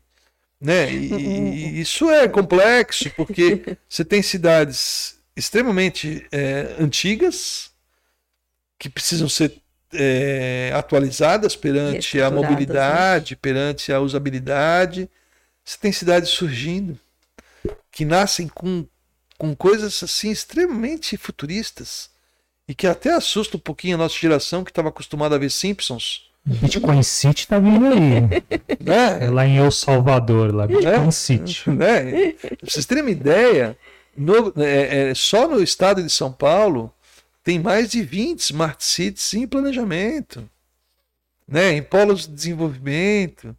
É, é, a gente vai, é, tá bom, tá bom. vai ser um prazer falar nisso também. Não, é porque assim, eu já, já, já não tinha, a gente não tinha Começar, ido com essa profundidade toda, né? Mas parece que. Parece não, existem vários universos dentro disso que você está fazendo, né? Muito. Muito. E que com certeza a gente vai querer saber. É, porque essa brincadeira que eu fiz com a minha vida é, de, é, de de possibilitar é, melhoria contínua em alguns campos que eu achava que era possível a gente estabelecer rota e, e dinâmicas na Sobrasa, pensando no afogamento, uma causa. E nas cidades, pensando em mercado, uma, uma necessidade de quebrar um pouco a falta de conhecimento também sobre tratamento do assunto. Né? Então, é, os fóruns de discussões de urbanismo, de cidades inteligentes, cidades mais sustentáveis, de, da mudança de comportamento de uma edificação que tem 100 anos e que muitas das vezes tem que atender a gente que está aqui vivendo hoje. As nossas cidades de hoje elas são diferentes, sim, né? Sim. Então é muito bacana poder trocar um pouco de ideia também sobre isso. Vai ser um prazer a gente poder Não é seguir disso. Com certeza. Tem um universo aí muito profundo. Bom, Regis, assim, só agradecer, né? Acho que é, algumas pessoas estão se perguntando, mas por que a Célia trouxe? Porque, primeiro, é, tem todo esse conjunto de coisas, né, do altruísmo, uma coisa que vocês mencionam na Sobrasa, que é, tem outras coisas, só vou pincelar uma, porque é, que é o altruísmo mais a proatividade, né? Uhum. E é o conhecimento, enfim. É, essa, esse trabalho de, de prevenção e pelo momento, né? Assim, por, por que, que a gente está trazendo isso no final de dezembro? Porque é, são férias, é onde está onde tá acontecendo exatamente o que você trouxe, e, e tanto no, na arquitetura. Eu vou falar arquitetura porque eu não conheço os nomes aí. Perfeito. Tanto na arquitetura ou no urbanismo, quanto uh, nas águas, né? Se nós conhecermos, se nós soubermos utilizá-los a nosso favor. É nosso habitat. A gente vai poder é, usufruir é, muito melhor, é, com muito mais qualidade. É, e vai respeitar, mais... né? Vai. A gente respeita essa natureza, né? A é. construída por nós e, é natural, e aquela que é que está lá e que a gente invadiu, né? Então, o que a gente fez com, com, com o planeta e o que a gente não pode fazer né, mais, né? Então, uhum. eu também costumo brincar bastante com algumas referências do que, que a gente está fazendo para o futuro, né? Então, é, a gente precisa mudar né, a visão do futuro que a gente tem, né? Porque a linha histórica que a gente pode, logicamente que, né?